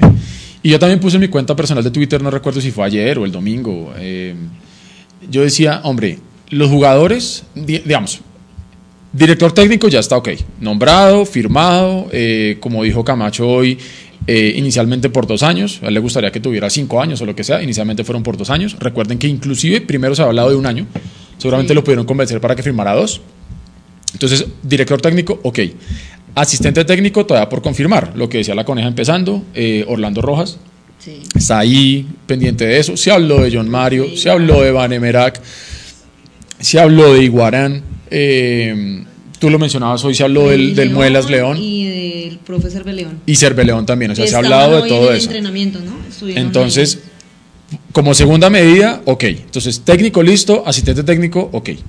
En, en veremos, pero listo. Jugadores, ahí es donde está el tema. ¿sí? Y hay una cosa que yo digo, y es que esos jugadores de Millonarios, los que están y los que llegan, van a tener no solamente la responsabilidad normal de siempre, de tener que jugar Millonarios y tener que salir a ser campeón, la responsabilidad normal, sino que en este momento ellos van a tener que responder en la cancha por un ídolo de millonarios que es Gamero. Si se da la llegada de al- del Guajiro Iguarán al cuerpo técnico, va a tener que responder la plantilla de jugadores por otro ídolo de millonarios que es el Guajiro Iguarán. Entonces ya los jugadores no solamente están jugando con una posición en la tabla y con un cero no ser campeón, sino están jugando con el corazón de la hinchada que adora y ama e idolatra a personajes como Gamero. Entonces la responsabilidad de los jugadores de hoy es mayor. No sé ustedes cómo la ven. No, Claro. nosotros veníamos hoy con Clau- íbamos con Claudia para el entrenamiento y, y comentábamos eso. El susto más grande de este proceso realmente es la misma hinchada, que no tenga la paciencia de tener, Eso. de esperar este proceso. Sí. ¿sí? Y Sí. estas personas que están trayendo, creo que es lo más importante que han hecho para regresar la grandeza que nos caracteriza. Exacto. Porque son personas que lo yo- vivieron, y yo vivieron la que el grandeza de objetivo que tienen Sí. realmente es, es agregarle al equipo y a los jugadores ese ADN. Que ellos, ese ADN que, que, que Gamero, lo que les decía hoy al principio, cuando él entra a la rueda de prensa con su uniforme. No se la creía, ¿sí o no? se la creía. Cuando le Sí. entregan la camiseta. Qué belleza. Que yo no vi que ninguno más hiciera eso. Él de, de una vez ponerse la camiseta y, y, de una y- vez se la puso. no y no viste con la foto Y- esa que pusimos nosotros en Mundomillos donde Es él, que él donde posa, él está dando la espalda posar. Y muestra así con las dos manos arriba con los pulgares indicando el nombre de él atrás eh, eso es supremamente Y ese, emocionante. ese, ese ADN que él trae, yo pienso que, que lo que él hace de traer a, a, a todos estos ídolos que jugaron en Millonarios y que estuvieron y que están tan enamorados de Millonarios, es poderle cambiar al jugador ese pensamiento. Y yo creo que eso- poderle inyectar ese ADN de amor y, de la, y que sepan qué es lo que significa tener la camiseta de Millonarios. Y yo creo que eso por lo es el pedíamos, miedo ¿no? de que la misma hinchada después de ser un ídolo como es, no se aguante el proceso. No, mire, ¿sabe que yo es creo? duro, bueno, no yo, yo voy a decir aquí una cosa. No, o sea, yo creo que la gente, si, si Dios no lo quiera, las cosas no salen, la gente no se le va a ir encima a Gamero, Eh. ni, a, ni a Iguarán, Eduardo. ni a Muelas, ni a nadie. Eduardo. Eso Lo estoy diciendo yo hoy. Me puedo equivocar. Claro, pero pero es que ah, déjeme terminar la idea. No, déjeme maestro. terminar la idea. La gente se le va a ir primero encima a los jugadores. Es que yo Seguro. pienso que desde ya... Se le va a ir seguro. primero encima a los jugadores La gente- antes que tirarle gente- a Gamero y antes que tirarle a Iguarán o a los que sea que estén ahí. La gente- Eso se lo puedo firmar hoy, 10 de diciembre. Hoy 10 de diciembre la gente sigue enfadada con algunos jugadores. Yo estoy berraco. No perdonan lo del 5 de junio y no perdonan lo de octubre. Es que a mí, mire, lo del 5 de junio, yo digo, ok, sí, fue una, una cagada, ya está, ya se fue. Teníamos el segundo semestre para Resarcir. tirar al traste lo que va a pasar el 5 de junio. Y ¿sí? resarcir. Y no puede ser, y como lo decía hoy Enrique Camacho, al 2 o 3 de octubre me pareció que él lo dijo, Sí. estábamos en Copa Libertadores. El en 2 un mes octubre- todo se fue para el carajo. Edu. a, a- a un punto Eduardo, de ser. ¿sabe por qué? Es que el- lo que yo no perdono no es tanto el 5 de junio que todavía me duele. Yo no perdono son dos puntos de 21. Y la eso no lo perdono. Y la desidia. Eso yo no lo perdono. sí, sí, y por eso yo fui tan crítico y por eso a mí me tienen bloqueado. Y yo seguiré diciendo las cosas que tengo que decir con el respeto del mundo. Pero Edu, estamos de acuerdo y creo que la hinchada, y lo van a, lo van a ratificar los comentarios, aprovecho para agradecerle a Darwin por la donación. Darwin Pereira, un gran abrazo ahí por la donación. Eh, Gracias, faltó el hermano. comentario, si quiere póngalo para leerlo al aire. Muchísimas gracias. Pero la gente está igual que usted. La gente está molesta porque hicieron dos puntos de 21. ¿Y sabe por qué el presidente habla mucho del 2 de octubre? ¿Qué pasó el 2 de octubre? El 2 de octubre estábamos en Cúcuta, en el hotel de concentración. Y el Ah. hotel de concentración de Cúcuta era una fiesta. Sí, sí, sí. Le- Leonardo Sánchez le da, le da- me da el crédito y la razón de que ese día el hotel estaba la hinchada de millonarios de allá, la hinchada que viajó de Bogotá, salió todo el plantel, era un festival, porque Alianza Petrolera y Nacional acaban de empatar y si le Claro. ganábamos al Cúcuta íbamos primeros. Claro. Ahí empezó la debacle. Y además que la Pinto estuvo, y Pinto estuvo muy partidos- conectado con el tema de la hinchada del Cúcuta también, ¿no? Después, O sea, es después de que se acaba el partido, Pinto lleva al plantel a una comida privada con unos invitados Ah, sí. especiales Y- de él. Y que no tiene muchas ganas de ir, ¿sí o no? Que la- los jugadores no tenían muchas ganas de ir, pero pues les tocó. Él, él como que ha organizado un, ¿cómo se llama eso? Una experiencia, un, un show, un, ¿Un radio ágape? tour, algo así, de la presencia azul en Cúcuta. Y la gente está molesta por los dos puntos y tienen razón. Es que yo no estoy diciendo que la gente no pueda estar molesta. La gente tiene todo el derecho a estar molesta como está usted molesto. Y más por lo de... Para mí me dolió más el 5 de junio, porque yo a este equipo desde entrada no no le, no le, no- como que yo en lo que escribí en el- al principio de semestre yo dije, la gente está muy apática por lo que pasó y pues sí, por lo de Estados sí. Unidos y todas esas cosas. Lo que dijo la Cone con Claudia es perfecto. Ese es el comentario perfecto y es una invitación a la gente. La hinchada de Millonarios no va a soportar un proceso, pero la idea es que lo aprenda a soportar. ¿Por qué lo digo? Porque ya yo puse eso, puse también, ojo, Gamero no va a quedar, bueno, si queda campeón es un hit, pero el Gamero ha trabajado procesos y eso es lo que hizo en el Tolima y, y nosotros tenemos que tener paciencia y lo dijimos acá hace ocho días, Sí. creo que hay que tener paciencia Sí. y ya se me vinieron encima que es que no, que es que hay que, hay que exigir títulos y nóminas de pres- Si vamos a jugar a, a esa, a esa exigencia de que si no ganamos 4-0 al minuto 20 de cada partido, eh, armamos la terrible, esto no va a funcionar. De acuerdo. La hinchada tiene que poner de su parte. La hinchada tiene que poner de su parte es borrón y cuenta nueva con los jugadores que haya, si se quedaron o si vienen, y pensando en que esto es un proyecto y un proceso. Sí. No podemos, sí, claro, me encantaría, yo mataría por ver a mi equipo campeón cada seis meses, pero no se puede, esto es un deporte y se gana y se empate y se pierde. Sí. Hay que tener paciencia y hay que tener mesura y hay que creer en este proceso del profe Gamero. Darwin Eso que ustedes Pereira. dijeron es perfecto. Darwin Pereira nos saluda desde Pitalito Huila. Un abrazo gigante y Mira gracias por la donación. También la gente que siempre está conectados con nosotros, la gente de Millonarios Houston, Texas, a quien mandamos un abrazo gigante, gigante, gigante a toda la gente que está fuera del país, que tiene que vivir esta pasión y que tiene que disfrutar y también sufrir desde lejos, eh, es mucho más difícil, es mucho más difícil. O sea, yo admiro realmente a la gente que por trabajo o porque tomaron la opción de vida de vivir por fuera o por educación o lo que sea, están viviendo fuera de Colombia y no se desconectan ni un segundo de Millonarios, es más difícil. Eh, ese 5 de junio, yo tuve que vivir ese partido fuera del país. Mm. Yo estaba por Sí, trabajo claro. en, en Brasil. Eh, afortunadamente, eh, la diferencia horaria que teníamos con Sao Paulo en ese momento me favoreció porque el partido era 3 de la tarde. Si hubiera estado aquí, yo no habría podido ir. Yo llegué al hotel rapidísimo, rapidísimo, me conecté y me dolió. Entonces, yo entiendo lo que es eso. Y, y apagar el computador después de ver el partido y tener que morder el polvo solo en una habitación de hotel, eso es horrible. Así que a toda la gente que está viviendo la pasión de Millonarios fuera de Colombia, un abrazo gigante, en especial a la gente de Houston, Texas. Eh, bueno, antes de leer a Carlos Fernando Moreno que nos hace una donación, leo a Mau Uy, qué Camacho, grande, 40. que dice jugadores que quieren a Millos, sentido de pertenencia, si no, si no fracasa el que llegue. Gracias por la transmisión. Gracias a Mao Gracias, Camacho. Mao. Pero gracias enormes y gigantes a Carlos Fernando Moreno Rincón, quien nos hace una donación. Gallarmero. Nos dice Gallarmero, vamos azules. Hay mucha gente que está diciendo que este puede ser nuestro Gallardo. No, Ojalá, En redes no, sociales ojalá. ahí hay un hashtag como de eh, gameromanía. Me decían hoy en la transmisión, yo transmití Wow. hoy desde que llegué al Qué entrenamiento toda la rueda de prensa, la previa antes de la, de la rueda de prensa y la gente con su gameromanía. Yo inclusive vi también una cuenta de Twitter que se llama Gamerismo. Sí, pero Entonces- está bien. entonces- en ese sentido, el club acierta contratando al que necesitaba contratar para acallar los gritos de crisis que habían pasado. Pero lo que decíamos hace un rato, acierta nuevamente.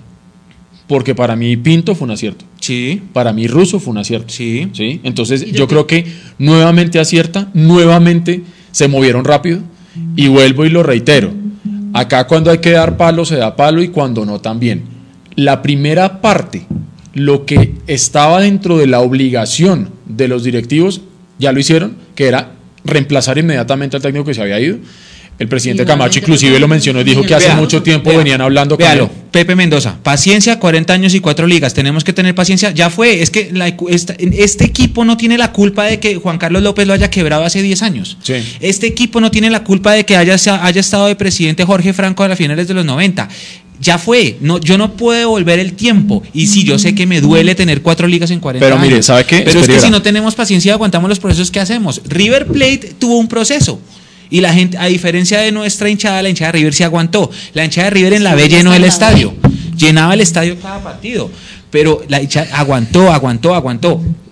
Acá necesitamos que la gente tenga esa paciencia y aguante el proceso. Pero Es- sabe, sabe qué cosa, sabe qué cosa le quiero, le quiero decir, estoy buscando acá en mi Twitter porque yo en algún momento puse una imagen, porque yo digamos que sí estoy de acuerdo con lo que dice Pepe. A ver. Eh, voy a, voy- estoy buscando acá en mi, en mi, en mi Twitter porque es una imagen que yo encontré de por el paro y por todo lo que hubo. Que obviamente salió mucha gente a decir que es que el presidente actual, aquí está, que encontré, que es que el presidente actual no tiene la culpa de lo que le está pasando al país y entonces no sé qué y que bla, bla, bla. Si lo llevamos eh, para tener un, un tema muy de coyuntura, eh, si lo traemos al, al fútbol, eh, donde Pepe dice, hombre, 40 años sin paciencia, no podemos tener paciencia, estoy de acuerdo. Entonces les quiero, es más, su WhatsApp para que lo ponga ahí, para poder cerrar la idea de lo que nos decía Pepe y lo que seguramente mucha gente está pensando, está diciendo, Millonarios no puede seguir teniendo paciencia. Yo estoy de acuerdo, incluso hace ocho días yo fui el que dije, hay que tener paciencia, eh, no hay que acabar con todo, ¿sí? Ajá. Pero eh, también es cierto que Millonarios eh, tiene una obligación histórica de regresar a ser lo que es. Lo veíamos con el gráfico que abrimos. Entonces usted me avisa cuando tengamos la, Sí, la tenemos una obligación histórica y siempre, pero vamos a lo mismo. En los campeonatos de un año, y es que lo quisiera, lo quisiera algún día traer acá a este live, y lo prometo, se los prometo.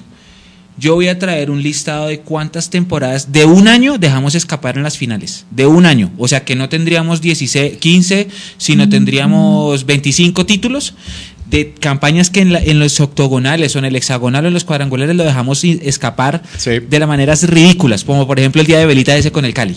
Sí, sí, sí. Ese es un ejemplo. Pero como ese hay 10 de, de campeonatos que se jugaron finales y arrugamos. Entonces, sí. tenemos una responsabilidad histórica y lo que usted quiera, pero tenemos que aguantar ese ese proceso que viene ahorita. Hay Lo que que... pasa es que también la hinchada se desespera es al ver la actitud de los jugadores. Eso es diferente. Porque de todas maneras, digamos, sí, hay más, hay más equipos y pues uno sabe, como tú dices, esto es un deporte y unas veces se gana, se pierde o se empata. Vea, ¿sí? ya tenemos Pero ahí- Cuando, cuando, cuando tú ves una actitud de jugadores como la de nuestros jugadores en octubre, entonces ahí es donde la paciencia del hincha no Sí, da. estamos de acuerdo, No da para estamos nada. de Y yo sé que Pinto se equivocó en muchas cosas y todo eso, pero hoy en día el malestar de toda la hinchada y todo eso es más por los jugadores, porque de hecho todo el mundo dice, Gamero puede ser el mejor técnico del mundo, pero si no le ponen unos jugadores que sientan esta camiseta, pues vamos a llegar a lo mismo de, de todos los procesos. Sí, todos y, los y creo que eso que acabas de mencionar tú es el mayor miedo que tiene la hinchada. Porque la hinchada tiene una especie de sensación de que el equipo se paró, que fue secundado por las declaraciones de Felipe Jaramillo. Sí. Entonces la hinchada piensa que hubo una, una evidente para de- de- del plantel y tiene miedo de que se vuelva a pasar. ¿Sí? Sí. Eh, es normal que la gente tenga ese miedo porque la desidia que se vio en la cancha en octubre no es normal. Exactamente. Eso, eso- ese partido contra Patriotas, Es que por ejemplo, eh, Sí. el partido contra Patriotas yo no recuerdo una, una sola opción de gol. Entonces, eso, eso es otra cosa y es diferente. Uno, uno la actitud no la puede negociar y eso es algo que tenemos claro, creo que todos acá en esta mesa y todo el equipo de nosotros, de hecho, lo tenemos como bandera. Pero es diferente. A lo que yo voy es que, listo, que si hemos ganado cuatro ligas en 40 años, porque muchas hemos arrugado, y arrugamos con equipos duros, arrugamos con el equipo de Iguarán, Barberón, hemos arrugado con planteles de cartel Sí. y hemos arrugado con planteles menos eh, onerosos. Pero, pero este, este, este proceso que empieza con Gamero, así como la gente quiere, ahí por ahí Álvaro Prieto puso algo de, de los procesos de los equipos exitosos, por ejemplo, el Gallardo en River, por ejemplo, em, lo de Bianchi en Boca, esa época de Bianchi que ganó Libertadores Intercontinentales, eso fue un proceso, por ejemplo, bueno, ahí hay un montón de ejemplos. No quiero mencionar el de, el de nuestro rival más acérrimo, pero eso también fue un proceso exitoso que los llevó a ganar una Copa Libertadores. Pero se hace con el apoyo de la misma gente. Nosotros tenemos que apoyar. Ese es el mensaje que yo quiero mandarle a, la gente. Venga, ahí está la imagen que, que yo les dije que para cerrar el tema de, de, de si de la paciencia de los 40 años, Angela Merkel, la canciller de, de Alemania que lleva 14 años en el puesto, eh, esto lo, lo traigo yo a la colación por eh, lo que está pasando en el país actualmente con el tema del paro nacional y el cuento, más lo que pasa en el fútbol. Y muchas veces uno cree que, que el fútbol es solamente fútbol, pero nos hemos dado cuenta muchas veces que el fútbol es más que eso. Y la, la canciller alemana dice, para la gente que está ahí viéndonos, está en pantalla, para los que nos van a, a- a oír mañana en, en el podcast o los que nos están oyendo y no viendo en este momento, les leo, abro comillas. Los presidentes no heredan problemas. Se supone que los conocen de antemano. Por eso se hace elegir, para gobernar con el propósito de corregir esos problemas. Culpar a los predecesores es una salida fácil y mediocre. Cierro comillas. Ajá. A lo que yo quiero llegar con este ejemplo que pongo acá es, sí, obviamente ni Camacho, ni Serpa, ni nadie se hicieron elegir, como ella se, se refiere acá, obviamente, a presidentes de una república. Sí. Pero cuando Camacho, Serpa, Amber y todos estos personajes llegaron a Millonarios, sabían los problemas que tenía Millonarios, llegaron a solucionar alguna parte, de acuerdo, pero sabían y conocían y conocen muy bien las necesidades puntuales de Millonarios. Y una de esas es, lo hemos hablado siempre y coincidimos, es en volver a ser el equipo más grande de este país, porque el histórico sí lo somos, el más histórico, y eso es una cosa que yo le aprendí a usted, Mechu, donde Millonarios dejó de ser el más grande, pero siguió siendo el más histórico. A lo que yo voy con este ejemplo que les ponía yo ahí es que sea el que llegue, presidente, junta directiva, técnico, no importa lo que haya pasado antes. Ellos no pueden salir a decir, no, es que antes pasó esto, yo, yo soy diferente. Sí, vienen a trabajar desde cero, pero no pueden desconocer que ya vienen, llegan a un equipo que no es nuevo. Llegan a un equipo que tiene setenta y pico de años. Tengo una pregunta para usted y para ustedes. Y para los que están escuchando después el, el podcast o el video en diferido. Y para ti y para Nico si quieren unirse a la charla. Mándela. Ustedes Bueno. escucharon la- la- en, la, en la rueda de prensa hoy que el presidente dice que Millonarios es un equipo muy joven que solo tiene Que tiene nueve años, sí. ¿Ya, lo, ¿Ya hablaron del tema? No. No. Bueno, eso dijo el presidente. El Pero es dijo que era para muy lo que difícil, que, que esto es un equipo joven, que solo tiene nueve años. Millonarios tiene 73, pero Azul y Blanco tiene nueve. Millonarios, la antigua corporación bajo Juan Carlos López cometió una terrible, terrible, terrible administración en la que sacrificó su patrimonio por tratar de traer jugadores. Siempre lo dijimos. puso en hipoteca la taquilla eh, y vivió solo de eso y fueron 57 mil errores distintos que casi nos cuestan la quiebra.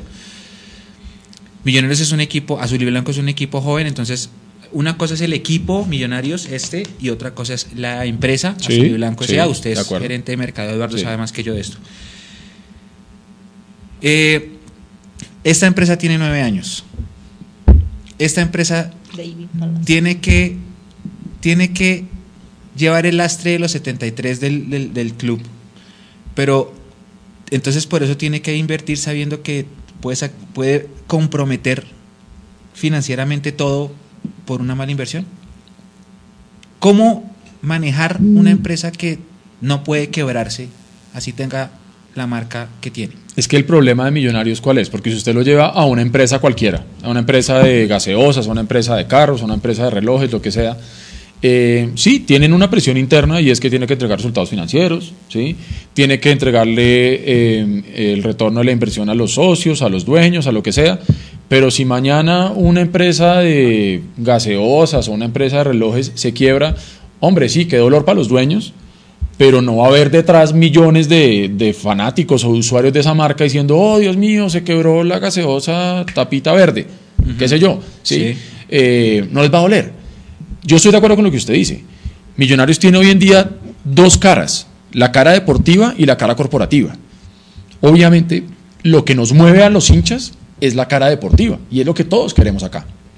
Pero también es entendible y es lógico que los dueños tienen que responder por la parte corporativa.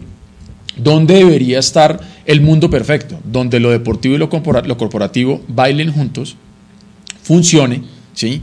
Y nos entreguen resultados. A los que estamos en la parte deportiva, nos entreguen títulos, nos entreguen copas, vueltas olímpicas, ojalá muchas más en la cara de los rivales, nos entreguen títulos internacionales, ¿sí? Y a los dueños les entreguen retorno a la inversión, rentabilidad, que sea un buen negocio, que se valorice aún más la marca, el equipo, los jugadores y que esa plata que han metido, pues cada vez más la puedan recuperar. Entonces, si se quiere una, empresa de gaseosas, qué dolor solamente le duele a los dueños. Pero acá, Millonarios, es, somos millones los que estamos detrás. Entonces, tratar de manejar a una masa tan grande que es apasionada desde el punto de vista corporativo, desde el otro lado, es difícil, porque no Muy. todo el mundo va a entender. Muy. Primero, no todo el mundo tiene la información, aunque hoy en día en Internet hay mucha información y si usted se quiere informar realmente lo puede hacer, pero no todo el mundo tiene la información, no todo el mundo tiene la paciencia para, para entender eso. No todo el mundo va a querer entender que su equipo del alma lo volvieron una empresa, de acuerdo, ¿sí? Eh, cuando hace un año Serpa en la asamblea dijo que para el 2025 tendremos estadio, que el proyecto de Amber se va a acabar el día que seamos campeones de Libertadores y estemos en, en un mundial de clubes, eh, hombre, eso ilusiona, yo no voy a decir que no. ¿Sí? Y a eso vamos con el tema y la palabra proceso que usted mencionaba, Mechu. Si yo veo que el equipo está en ese proceso y que vamos subiendo los escalones para llegar allá, pues uno dice, ok, aquí hay un futuro, de pronto Sí. a mediano o a largo plazo. Pero cuando usted está, es como subir una escalera, usted quiere subir la escalera al segundo piso y listo, usted sube un escaloncito y se queda ahí un ratico, pero luego sube el segundo escalón, se queda otro ratico, luego sube el tercero, pero va subiendo. Pero ¿qué pasa cuando usted va en el cuarto escalón y se resbala y se cae y otra vez se cae el primero?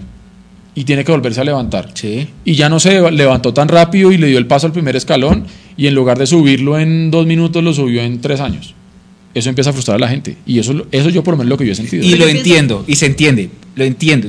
Tenla ahí, tenla ahí, no, no pierdes la idea. Yo entiendo su idea y entiendo su punto, pero voy a remontarme 10 años atrás. 10 años atrás era Millonarios administrativamente de terror, que traía 10 jugadores cada semestre, armaba equipos nuevos Sí, prestados, sí. ningún jugador era del club. Se hacían Lo campañas décimo, podíamos quedar décimos y no importaba porque en ese momento éramos de verdad los hinchas del aguante que llaman en redes. Los hinchas del aguante que no, importa, na- no importaba nada, llenábamos el estadio, así fuera con boletas de tapas de Pepsi, pero el estadio se llenaba y Millonarios quedaba generalmente eliminado, generalmente décimo, Sí, y, sí. y no pasaba nada, el amor, el amor por el escudo. Este, este, ahora me, me vengo acá, avanzo 10 años y hablemos de, de un proceso, hablemos de lo que había empezado bien en 2017, que se cae cuando dejan ir a Russo. De hecho, alguien lo está diciendo ahí. David Palacios dice: David, El proceso es. creo que se dañó es. cuando Sí, se fue. Nosotros, otro- otro azul y blanco, buenísimo. Cuando se fue el profe ruso. Azul y Blanco tiene dos procesos. Ha, ha tenido en sus, en sus nueve años de historia dos procesos. el, de, No. el de 2011 a la fecha, a, a 2014 y el de 2014 hasta ahora. El primero iba perfecto porque Hernán Torres fue, bueno, primero ganamos una copa, al siguiente año ganamos una liga y al siguiente año lo destruyen porque sacan a Hernán Torres por traer el proyecto español. Ahí se rompe el primer proceso. Ese, ese fue muy Y el doloroso. segundo también. proceso arranca bien, o sea, digamos que, que digamos que hay, hay unos años de aprendizaje en donde se cometen muchos errores Sí. y tú lo, la forma como sacan a Lunari, la forma como traen a Lunari, la forma como traen a Israel, la forma como sacan a Israel y la ida de Coca. Y ahí se hace un, un- un- una gran jugada que fue traer a Russo contra reloj, eh, porque Coca había dejado el barco tirado, y ese proceso empezó a generar frutos hasta que deciden sacarlo. Entonces, ahora trataron de empezar un proceso con el profe Jorge Luis Pinto, que se murió el 5 de junio. Para mí el proceso de Pinto se murió el 5 de junio. Este semestre lo jugamos por inercia. Pero se va el profe Pinto y viene el profe Gamero. Es la oportunidad de volver a empezar un proceso, pero empezar un proceso es eso, es que cuando las cosas estén bien, como pasó con Russo, Mm. no nos muramos de éxito y lo derrumbemos porque perdamos un partido. Sí, eso le pasó a Russo. Sí. Y eso lleva en estos nueve años. ¿Qué pasa? Es que hay que, ver la, la- la- hay que verlo desde, desde los dos lados, desde la mirada deportiva. La mirada deportiva es fácil. Yo quiero ganar, yo quiero ganar, yo quiero ganar la Nacional, yo quiero ser campeón, yo quiero golear a Santa Fe, yo quiero volver a, ser, eh, a ganar un clásico, yo quiero ganarle al América en Cali, yo Ser quiero Junior campeón en. Barranquilla, yo quiero volver a ser el más veces campeón, yo quiero ganar una, una Libertadores, yo quiero ir a Japón, bla. Sí, Ese es el, el- sí. el deportivo que es fácil, lo tiene todo el mundo acá y es fácil. El administrativo es más difícil porque el administrativo es, ok, listo, yo tengo que montar un equipo bueno, Sí. pero no puedo poner en riesgo mi capital de Sí, la sí, empresa. sí. Sí, sí, sí, de yo no puedo poner, que eso fue lo que hizo Juan Carlos López. Juan Carlos López fue y trajo 10 tipos caros Sí. y pensó que los iba a pagar con taquillas. Y así no era. Él, él, él hipotecó el patrimonio de, la- de ese club que estaba quebrado. Sí, sí, sí. Acá es, hay que traer un equipo bueno, que obviamente sí, el, el- el hincha piensa, no, yo quiero tener el mejor equipo, ¿no? pero es que nosotros no tenemos el músculo financiero que tienen otros equipos, le hace Nacional y Junior. Que de hecho, Nacional ya empezó, o sea, va a empezar para el 2020 con lo que tiene Millonarios hace un tiempo. Y es tope salarial, de acuerdo a la posición, de acuerdo a la es que edad. no es fácil. Sí, no es fácil porque Nacional, mantenerlo. o sea, lo sabemos. Ese No. equipo tiene el músculo financiero de esa gran organización. sí, sí. Pero yo también digo una cosa: usted puede tener. ¿Por qué la gente rica tiene plata? Porque primero, sabe dónde invertir. No regala un centavo, ¿sí? Incluso, usted mire, por ejemplo, el caso de Steve Jobs o mire Mark Zuckerberg. Es gente que le aseguro que no se pone una camisa de 100 dólares. Esa gente se viste con camisas de 15 dólares, los mismos jeans, los mismos tenis, porque es gente que sabe que no debe gastar plata en una cosa que no le genere retorno de inversión. Ese es Sí. el- exacto. Ese es el tema. Entonces Nacional ya se dio cuenta de eso por el fracaso para ellos del semestre anterior. Millonarios lo viene manejando hace un tiempo así y estoy de acuerdo con usted. La parte deportiva es la que manejamos todos con la emoción, con la pasión Con el y corazón. con la irracionalidad del hincha. ¿Me entiende? Eduardo, la parte bien. corporativa es la parte que hay que meterle el, el- el- el- el- el cerebro y el tema, pero no nos gusta. No, es, es- es la típica vaina de como cuando uno tiene una relación. El corazón le dice una cosa, pero el cerebro le dice otra. El corazón le dice, ya, pedile matrimonio, huevón. Y el corazón le dice, hey, viejo, la conoce dos días. ¿Sí? Es eso, ¿no? Y es la pelea entre el cerebro y el corazón. ¿Sí? Ah, ok. Ok. Bueno, yo lo que iba a decir era que, que- que también es frustrante para los directivos. Hoy Camacho dijo algo, cuando terminamos el, el- el semestre y todo eso, él pues obviamente no vamos a invertir, em, no vamos a hacer nada más con millonarios, no sé qué. Yo pienso que es lógico porque después de trabajar todo un semestre o todo un año, pues más que para nadie fue un fracaso millonarios, fue financieramente y administrativamente. Eh, hoy le preguntan directamente, ¿Millonarios va a invertir en traer jugadores, en traer? Él dijo que sí, que iban a hacer todo lo posible para poder traer los jugadores que necesita el profe Gamero para poder conseguir, porque ellos saben que no hay otra manera, Eduardo. Claro, Nico. claro, Mecho, claro. no hay otra manera. Si ellos no invierten, no pueden uno- recuperar. Claro, el tema es saber invertir. Exacto. El tema es saber invertir. Y saber invertir, por ejemplo, es lo que, lo que mencionábamos acá en los últimos live. Si usted le invierte, que ese es el verbo, 2.500 millones de pesos a su fútbol base, es porque su fútbol base le tiene que significar, primero, ingresos por ventas al exterior. claro. De, Sí. esos, de esos jugadores que usted formó y segundo, el plantel profesional. Usted Claro. tiene que nutrirse por el plantel profesional con ese fútbol base. Es que volvemos a Eso lo es mismo. invertir. Millonarios o cualquier equipo del mundo, desafortunadamente, y vuelvo y digo, para el, el fútbol moderno, sí, es un negocio. Qué cagada. ¿sí? ¿Cuál es el producto que vende este negocio? Erróneamente pensamos, nos vende títulos. No, eso es una consecuencia del proceso y de la compañía. ¿sí? ¿De qué es lo que tiene que vivir un equipo? Y lo dijimos acá como tres o cuatro programas seguidos. Vivir de la venta de jugadores. No se vive solamente de taquillas, no se vive solamente de derechos de televisión, no se vive solamente de la venta de las camisetas, derechos deportivos de los jugadores. ¿De dónde hay que sacarlos? Uno, o trayendo y comprando para luego vender, o, la que más me gusta a mí, la cantera. De ahí tienen que salir esos. ¿sí? Álvaro Prieto nos preguntaba por ahí, eh, cuando yo di el ejemplo de los escalones, ¿qué escalones debemos subir este año? Yo fui muy, muy claro. Y hoy se lo quisieron preguntar y ninguno se quiso comprometer. Para mí, el escalón que deberíamos subir este año, y ahí tenemos una gráfica donde vamos a ver cuáles son los rivales de la zona norte en Copa Sudamericana. Para mí, el escalón es clave. Lo dijimos acá. Millonarios tiene que llegar a disputar el título de la Copa Sudamericana. Camacho fue, fue tímido con eso, ¿no? Sí. Camacho dijo, no, llegar, Político. participar. O sea, participar Sí. Que ojalá- que equipos ojalá lleguemos a- otra lleguemos a finales. Que ojalá Exacto. lleguemos a, a donde más podamos Sí, sí, con la nómina sí, sí. que logremos armar. Yo creo que si a uno le preguntan cuál es su meta para un torneo Es más. internacional, es quiero ir a ganarlo. Es más. No, No. ojalá llegue, ojalá no quiero. No sé si y- se puede poner ahí de pronto esa imagen que teníamos por ahí, que yo sé que medio me le adelanté. Eh, bueno, La, de, la, del, la del grupo norte de la Sudamericana. Esa. Mire este comentario. Russo no podía seguir después de que no deja ni un solo cupo a copa con una inversión como la que hizo. Yo no estoy de acuerdo. Yo, de hecho, a mí me sorprendió muchísimo la salida de Russo. Dolió un montón, además. Y, y ahorita creo que la gente, lo- bueno, ahorita no, pero ayer lo extrañaba. O sea, hoy porque ya está Gamero, pero antes la gente sí extrañó a Russo y sobre todo cuando Pinto salió o cuando la campaña de octubre. Creo que mm, que sí, que sí debió haber seguido Russo. No importa si, si no se logró. El año 2018 fue muy difícil porque Russo estuvo medio año ausente por una Claro, enfermedad. ¿no? Era aguantar los trapos con Entonces Russo, nos tocó, nos tocó manejar un, un- un tema complicado, pero yo lo hubiera dejado. Ese comentario lo Sí. hizo Álvaro, yo lo hubiera dejado. Es, es una opinión mía y respetable. Y es respetable. Ahora, mire lo que dice Cristian. Russo hizo mucho con poco. La nómina de 2017 no era ni por ni la tercera favorita, ni la mejor, ni la tercera mejor de ese torneo. De hecho, mucha gente y ese dice que nos torneo lo ganamos con mística. Que nos entregamos, que nos encontramos el título. María Paula Rodríguez decía por ahí que le encanta cómo está conformada la mesa hoy. Eso es porque la Cone es le pone está, presencia. es porque está, está la coneja. La Cone le pone presencia. y, a la mujeres, y entonces, no, no, no jodas. Entonces, eh, entonces bueno, eh, aquí hay un tema que es importante también mencionar y ya creo que podemos poner la, la imagencita, Nico, si me ayuda, porfa. Eh, gracias. Eh, ahí están ustedes viendo en pantalla y reitero para los que nos están oyendo, estamos mostrando en este momento eh, Mira, el grupo o la zona norte de eh, la Copa Sudamericana. Entonces, eh, otros please, para poderla ver bien. Sí, Listo. pues, Entonces dice, Ecuador, Universidad Católica de No es, la, Ecuador. no es la Universidad Católica de Chile. Por eso dije, Universidad Católica de Ecuador.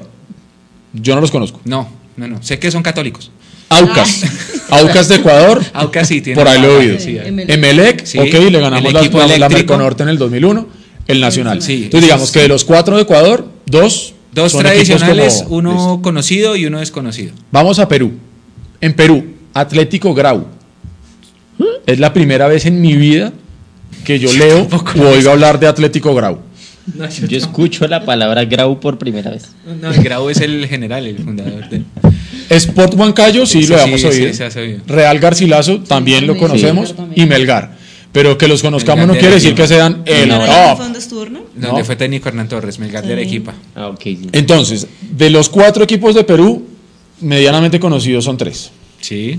Vamos a Venezuela, chamo. Zamora, Eliminó a Santa Fe. Grande Zamora. No nos va a tocar contra Zamora. Porque Zamora eliminó a Santa Fe en una Copa Libertadores y me acuerdo mucho porque lo ce- celebramos demasiado. Ahora que nos vaya a tocar con Zamora y que no nos vayan a sacar. Calle la jeta, que las palabras tienen poder. Yo me acuerdo que un día puse un tweet que decía como Zamora eh, duró como 30 años en la B, ascendió, pero tiene un hijo que se llama Santa Fe. Una vaina así y se me vinieron todos encima porque los eliminaron. El otro equipo de Venezuela, Mineros. El otro es Llaneros Llaneros es desconocido. Araguay. y Araguay. También desconocido. Entonces, de esos cuatro de Venezuela, dos, Dos. o casi que uno y medio son Yo creo conocidos. que están más duros los de Colombia. De Colombia, Nacional, Cali, Millonarios, Pasto. Eh, Brasil, Fortaleza, Mm, mm. Mineiro, Bien. Goiás, Bien. Bahía, Sí. Vasco da Gama y Fluminense. Listo. O sea que Colombia y Brasil tienen el poder de la zona norte. En teoría. Entre Entonces, Fluminense si usted se pone a mirar ahí, ¿sí? este cuadro que estamos mostrando ahí, los equipos que acabamos de leer, yo no voy a decir que esto es papita para el loro, ni que nada, porque No, puede ser sí. que haya alguien por allá O sea, en si nos Venezuela. toca, si nos toca contra Venezuela, Fluminense, digo, uy, fue madre, se complicó la mano. Pero si nos toca contra Mineros, no, vamos, va- vamos a ser serios. Si nos toca contra Mineros es pasar de ronda casi Mire lo que dice. Ángel Casal, Araguay es una crema. Álvaro Prieto dice, eh, se aguanta con unos mínimos, no entrar a los ocho en dos torneos no puede pasar en Millonarios Fútbol Club en ningún contexto, de acuerdo, porque se pierde mucho, mucho, mucho dinero. Sí, pero- Eh, Russo suena para Boca, dice Castelar, es cierto, Russo Sí. suena para Boca. ¿Sabe? Mire, mire, volvamos al, al tema de Russo eh, un segundo, porque es que se fue, 2018, todo lo que pasó, lo que usted estaba mencionando, y es ahí donde yo vuelvo y digo, el, el técnico, el nivel de técnico que tuvo Millonarios fue brutal. No sé si lo mencionamos acá, pero cuando se reinauguró el estadio de Estudiantes de La Plata, Sí. hace un par de semanas, Sí, ¿quién estuvo ahí? Estuvo Russo. Russo. Y lo respetan, pero tremendamente. Sí. ¿sí? Eh, Russo está en partidos internacionales, eh, va y pone la cara. O sea, es un técnico que puede que esté desactualizado en muchas cosas, pero, pero es un tipo de respeto. O sea, que haya pasado por el banco de Millonarios un tipo como Russo, eso no es de echar a la caneca. Lo mismo Pinto, y hoy lo dijo Gamero. Gamero hoy dijo, porque hubo alguien que le quiso hacer una pregunta medio mala leche, a mi entender, y es como, ¿cuál fue el pecado de Pinto para usted, Gamero? Sí. Primero, el, el profesor Gamero lo sacó como un caballero. No, ¿sí? Gamero ama a Pinto, Edu. No, pero es que, es que igual, suponga usted que no lo ame. Suponga que no lo ame, suponga De que, le, que, que odia. El tipo no va a salir a decir, no, el pecado de Pinto fue este y este, porque él sabe que mañana los puede cometer él y le pueden caer encima también. A los que están Sí. preocupados por el comenta- los comentarios del spammer, ya, ya está bloqueado. Ya Nico hizo la tarea, así que tranquilos. Ya no van a ver ni los comentarios ni al hombre. Ya Ah, yo no lo vi, ¿qué estaba diciendo? Un tipo de hincha de la América que se empezó a poner 70 comentarios distintos de la América y ya. Ya por eso, todo eso- todos esos comentarios de bloqueen, bloqueen, bloqueen, ya, tranquilos, ya está No, no, no, bloqueado. esa palabra es sensible en este set. Bloqueo, bloqueo para mí es sensible. Eh, volviendo al tema de, ¿de qué estábamos hablando, Edu? De Russo, de, la Russo. de Russo Sí. y de. Ah, bueno, y lo de Pinto, que, que que, a Gamero le dijeron que- que- cuál era el pecado de Pinto. Mire que el otro, el otro- la semana pasada yo tuve una, eh, tuve una reunión eh, con, con colegas y estábamos hablando de ruso.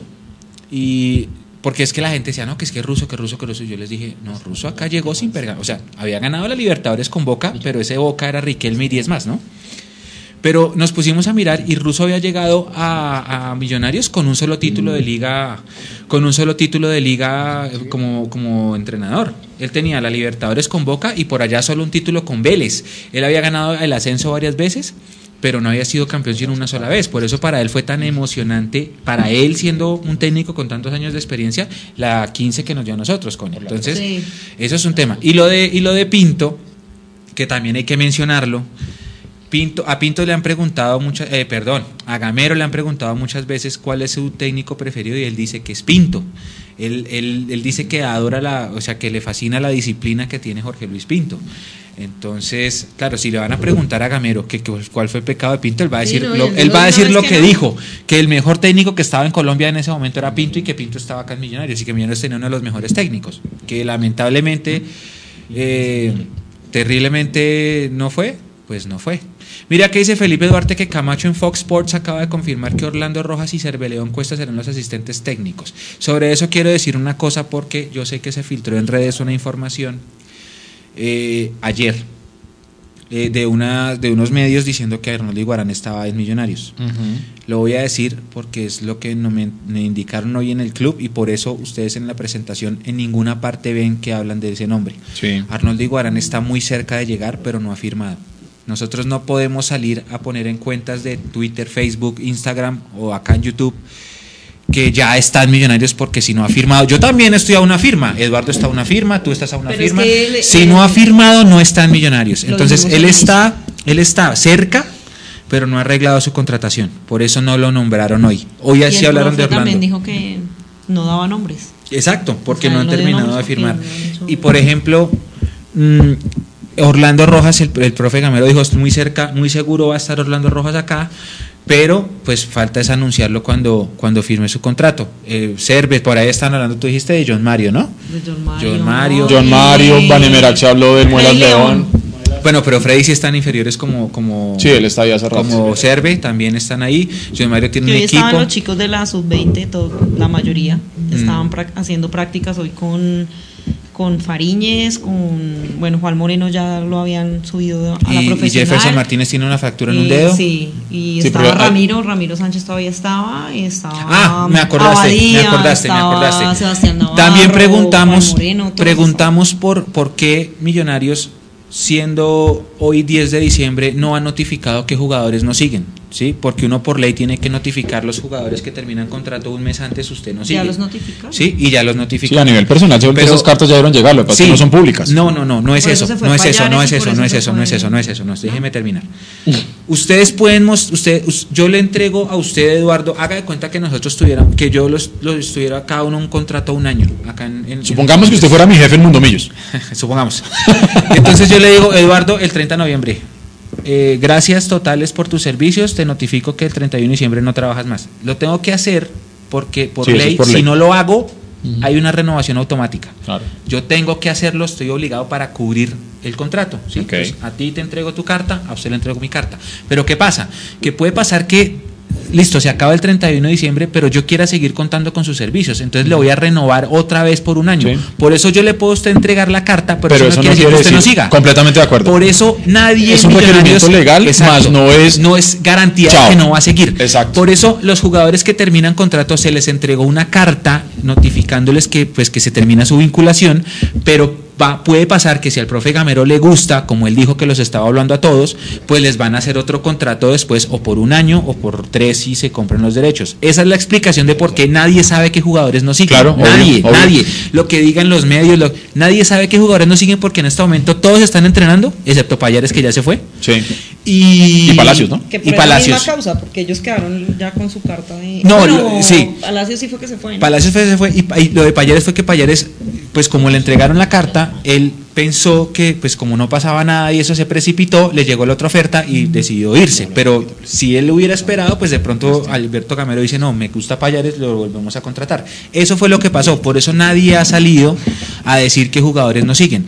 Y los que dicen que jugadores no siguen es falso porque en este momento el profe está mirándolos a todos, él está mirando Y él dejó qué claro, hay, exacto. qué tengo, qué necesito y qué es indispensable. ¿sí? Por ejemplo, le estaba hablando mucho de los centrales. Pero, ah, él decía que un lateral derecho porque ya se fue Palacios, entonces para, su- para tener algún que le complica a Román. donde dijo la frase que dice Eduardo que no la dice nadie, que no puede sacar sin, Sin primero- tener nada. sin tener Mire que, que aquí, hay, aquí hay una cosa que nos dice Cristian Pulido y también lo refuerza después Cristian Amador en los comentarios. Nos están diciendo que en Fox acaban de decir que Magnelli Torres quiere jugar en Millonarios. No. Eso dice Cristian Pulido. Como y luego dicen en el Cristian chavo, Amador. N-O. Y luego. Cristian Amador dice, alguien está viendo Fox Radio, dice que Magnelli Torres se ofreció a Millonarios. ¿Lo aceptarían? Yo ya lo he dicho muchas veces, yo no acepto nada de lo que venga por allá. No. Y además, suponiendo, eh, el tipo ya está de No, regreso. Entonces, tipo- no, yo por ahí no, no, ¿Cuántos no lo haría. años ya- Lo mismo que tiene? se decía esta semana que Daniel Bocanegra también puede estar cerca de No. Millonarios. Cero, Tampoco. olvídese. O sea, por ahí, por ahí, eh, eh, nada, yo creo que, yo creo que no. Eh, hablando de nuevo al tema de Gamero, él también decía que está buscando extremos. Es que si usted se pone a mirar lo que él dijo, es prácticamente, él necesita posiciones de refuerzo en casi todas. Y él dice, necesito dos extremos también para competir a los que están ahí. ¿sí? Entonces, se nota que Gamero no quiere que nadie esté en zona de confort, es decir, que ningún jugador se sienta titular ni se sienta dueño del puesto.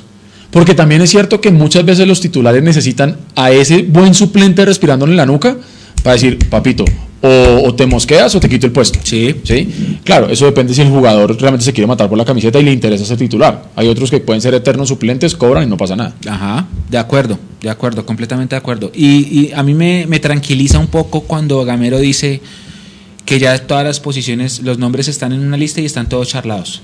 Sí. Entonces, como que, porque la gente decía, mire cuánto, nosotros también decíamos, mire cuántos días han pasado, hemos perdido tiempo mientras llega Gamero y los jugadores y qué vamos a hacer, que el tiempo de preparación, que va a ser muy Sí. poco, bla. Pero cuando él dice hoy, no, estamos, estamos ya en la- est- negociando, ya estamos en acercamientos, tengo varias opciones por si el primero se cae, eso da una luz de esperanza, de tranquilidad un poco eh, con respecto a la nómina que queremos para, para 2020, ¿no? Sí. Bueno, si quiere, ahora Sí, Pasemos, pasemos una de las gráficas, una de las, de las gráficas que nos, que nos envía varios datos. Sí. Entonces quiero empezar con este corto, que es equipos con más finales en los torneos cortos del FPC. Ustedes lo tienen ahí en el chat, por si lo quieren Ajá. ver.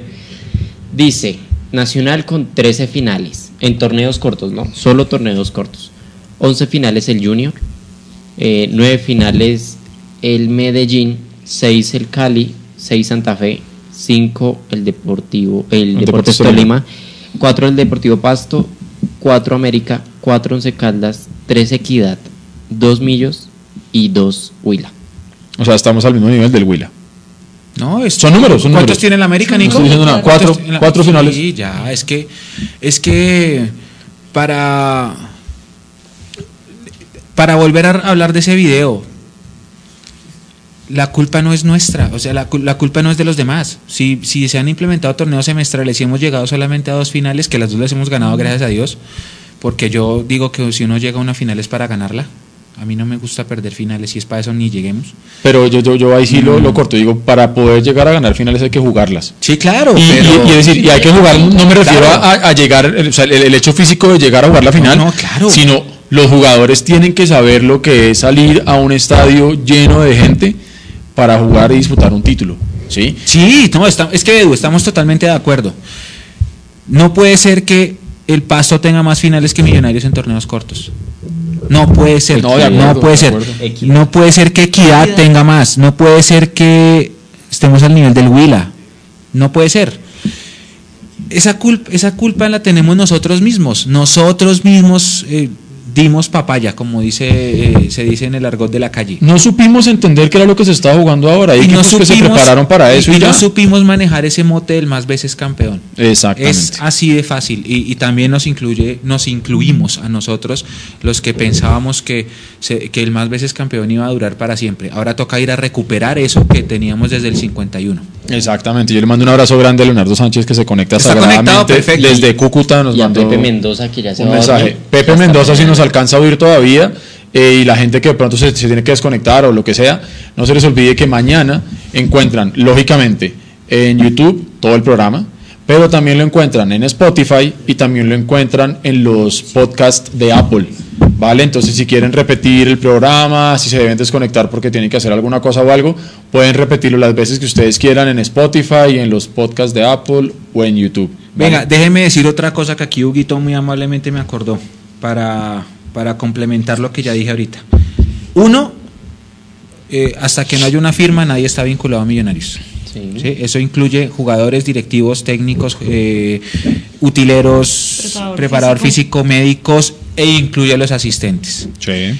Dos, Arnold Iguarán no ha firmado su contrato porque está, eh, está arreglando el, el tema económico. Y tres, su labor, si llega a llegar, va a ser preparador de delanteros, no Sí. va a ser asistente técnico. Va a Sí. ser como una especie de segundo asistente, pero va a ser, su rol va a ser preparador de delanteros. Ese va a ser el, el rol. Hoy Gamero dijo eso, dijo, yo quiero traer jugadores que estén en el fútbol, que conozcan la camiseta y que, y que sepan cómo es, exacto, que sepan cómo es acá y bueno, la cosa. Wilmar Leonardo Escobar Sánchez nos saluda desde Cartagena. Un abrazo gigante a la gente de, de la costa norte del país. Bueno, ¿qué más dice ahí la gente? Castelar ¿Cómo hay gente- 81. Mire este, ¿Cómo ¿cómo hay gente que ve decir? Fox Colombia son aburridos y malos? Yo, mire, pero sí, pero mire, es acá no sé si son aburridos o no, pero si, si uno si uno le gusta esta vaina, uno tiene que estar consumiendo los medios que hay. Y, y- y muchas veces pasa que usted quiere ver qué está pasando en el fútbol y no sé, en Win están repitiendo algún partido, lo que sea, entonces uno tiene que conformarse o con Central Fox o con los programas de ESPN. Eh, pero afortunadamente para todos ustedes, martes 8 de la noche en punto, Mundo Millos Live. Y, hablamos Y de gracias a. Dios, yo lo digo abiertamente ante micrófonos y gracias a Dios esto va a quedar en un podcast. Gracias a, a Dios de nuevo. Y a ustedes, los tengo a ustedes que ven esos, esos contenidos y me retroalimentan porque yo sí no veo nada de eso. Pero menos mal los tengo a ustedes que van poniéndonos que, lo que van diciendo en esos, en esos programas. Yo sí, la verdad, no veo nada. Yo lo que las fuentes Yo lo que, de lo que más leí esta semana en, en, en Twitter sobre todo, que Millonarios es un- el amor tóxico de todo. Ah, La relación tóxica. sí, sí. O sea, es Sí, una sí, sí. cosa- Mira el comentario de Cristian Pulido. Hemos jugado dos finales porque arrugamos siempre antes. Ese es, eso va llevado a lo que yo dije al principio de mi intervención en este live. Si yo, si yo les digo la cantidad de veces desde los 70 que Millonarios era el favorito y arrugaba en las, en las finales, es una cosa bárbara. Era para tener 25 estrellas. Mira, él da solamente ejemplos de torneos cortos. 2003 con el Cali, el de Velitas que nos mete el gol Milton Rodríguez faltando 5 minutos. El de Equidad en el 2011, que, perde- que hace gol Cosme con Equidad y luego Sí. nos eliminan y viene acá. El 2011. El de Junior en el 2011 que ganamos acá 3 a No, 0 ese y vamos allá y es un papelón. El de. Junior en el 2014 que aquí perdíamos 2-0, metimos 4 goles en 15 minutos y nos dejamos meter un gol al final y nos sacaron por penaltis. Sí. El de Cali en 2015 que era un equipo muy joven, el que tocamos acá la semana pasada con Juanse, que ganamos acá 3 a 2 y fuimos allá y no fuimos capaces de, de- de mantener la ventaja y perdimos Pero por como penales. nosotros no ganaban, estábamos muy El de. Nacional de 2017 que ganamos acá y nos sacan en el último minuto. También aplica el de Nacional 2016, que es lo mismo. Y la del América, que es la del 5 de junio. Es que mire, ahí cuántas hay. Una, dos, tres, cuatro, cinco, seis, siete en torneos cortos que arrugamos. Y ahí es torneo semestral. si nos vamos a torneo largo es que les tengo historias. No, pero no Millonarios no nunca ha sido un equipo de finales y tenemos que reconocerlo porque reconociéndolo es como, como es que el tema del alcohólico que primero Sí, hay que tiene que reconocer que tiene un problema. cambiar. Sí, nos- hay que decirlo, nosotros nunca, no, ¿se acuerdan que Manemeraca acá dijo que el equipo Pau, que lo engordan, que lo engorden? y Sí, que se lo comen en Navidad, sí. Así era la fama de Millonarios antes del 87, es normal, Millonarios no ha sido un equipo de finales, no ha sido, tenemos que meternos eso en la cabeza, pero tenemos que recuperar la grandeza, también, eso es cierto. ¿Qué Juan más Pablo? Juan Pablo Saavedra nos saluda desde San Juan, Puerto Rico. Ah, qué rico. Qué bueno y qué bueno que esté conectado con nosotros, Juan Pablo. Gracias Qué por estar ahí. Qué rico Puerto Rico. Qué rico, Puerto Rico. Puerto Rico. Puerto Un abrazo Rico. grande por allá. Eh, ok, Leonardo coneja, Morales. chao Liche, dice Mao Camacho. ¿Eso qué es? Eh, Liche es la, la, la niña que Ah, trabaja Liche allá la en de Fox. ok. en Fox Sports ah, ya que tú vas a reemplazar a Liche. Mire, Santiago. Acosta, Santiago Acosta dice, solo vi Fox porque estaba Gamero hablando. Todo bien. Ok. Hablando de Gamero, está hablando en este momento en el alargue y eh, acá en la cuenta Ay, de Twitter perdón, Felipe alargue. me corrige. Sí, Felipe me corrige. El de Junior de cuatro goles fue en 2016. El de 2014 es el que empatamos 0-0 allá y aquí Dairo llega borracho y dejamos escapar la oportunidad de ganarlo en Bogotá y nos vamos a penaltis y también perdemos. Gracias, Felipe, por Ojo que aquí, hay, que aquí hay algo importante. En el alargue, en la cuenta de Twitter, están transcribiendo lo que está diciendo eh, Gamero. Dice, abro comillos, comillas, ja, comillos, ah, comillos de millos. Bueno, Quieto, jeque. abro comillos. Eh, Felipe Jaramillo pertenece a la institución. Vamos a mirar si se puede quedar. Acaba de decir Alberto Gamero en el alargue. O sea que los que dábamos por, por sentado que Jaramillo se iba, por lo menos Gamero le deja picando ahí. ¿Ustedes qué opinan? bien.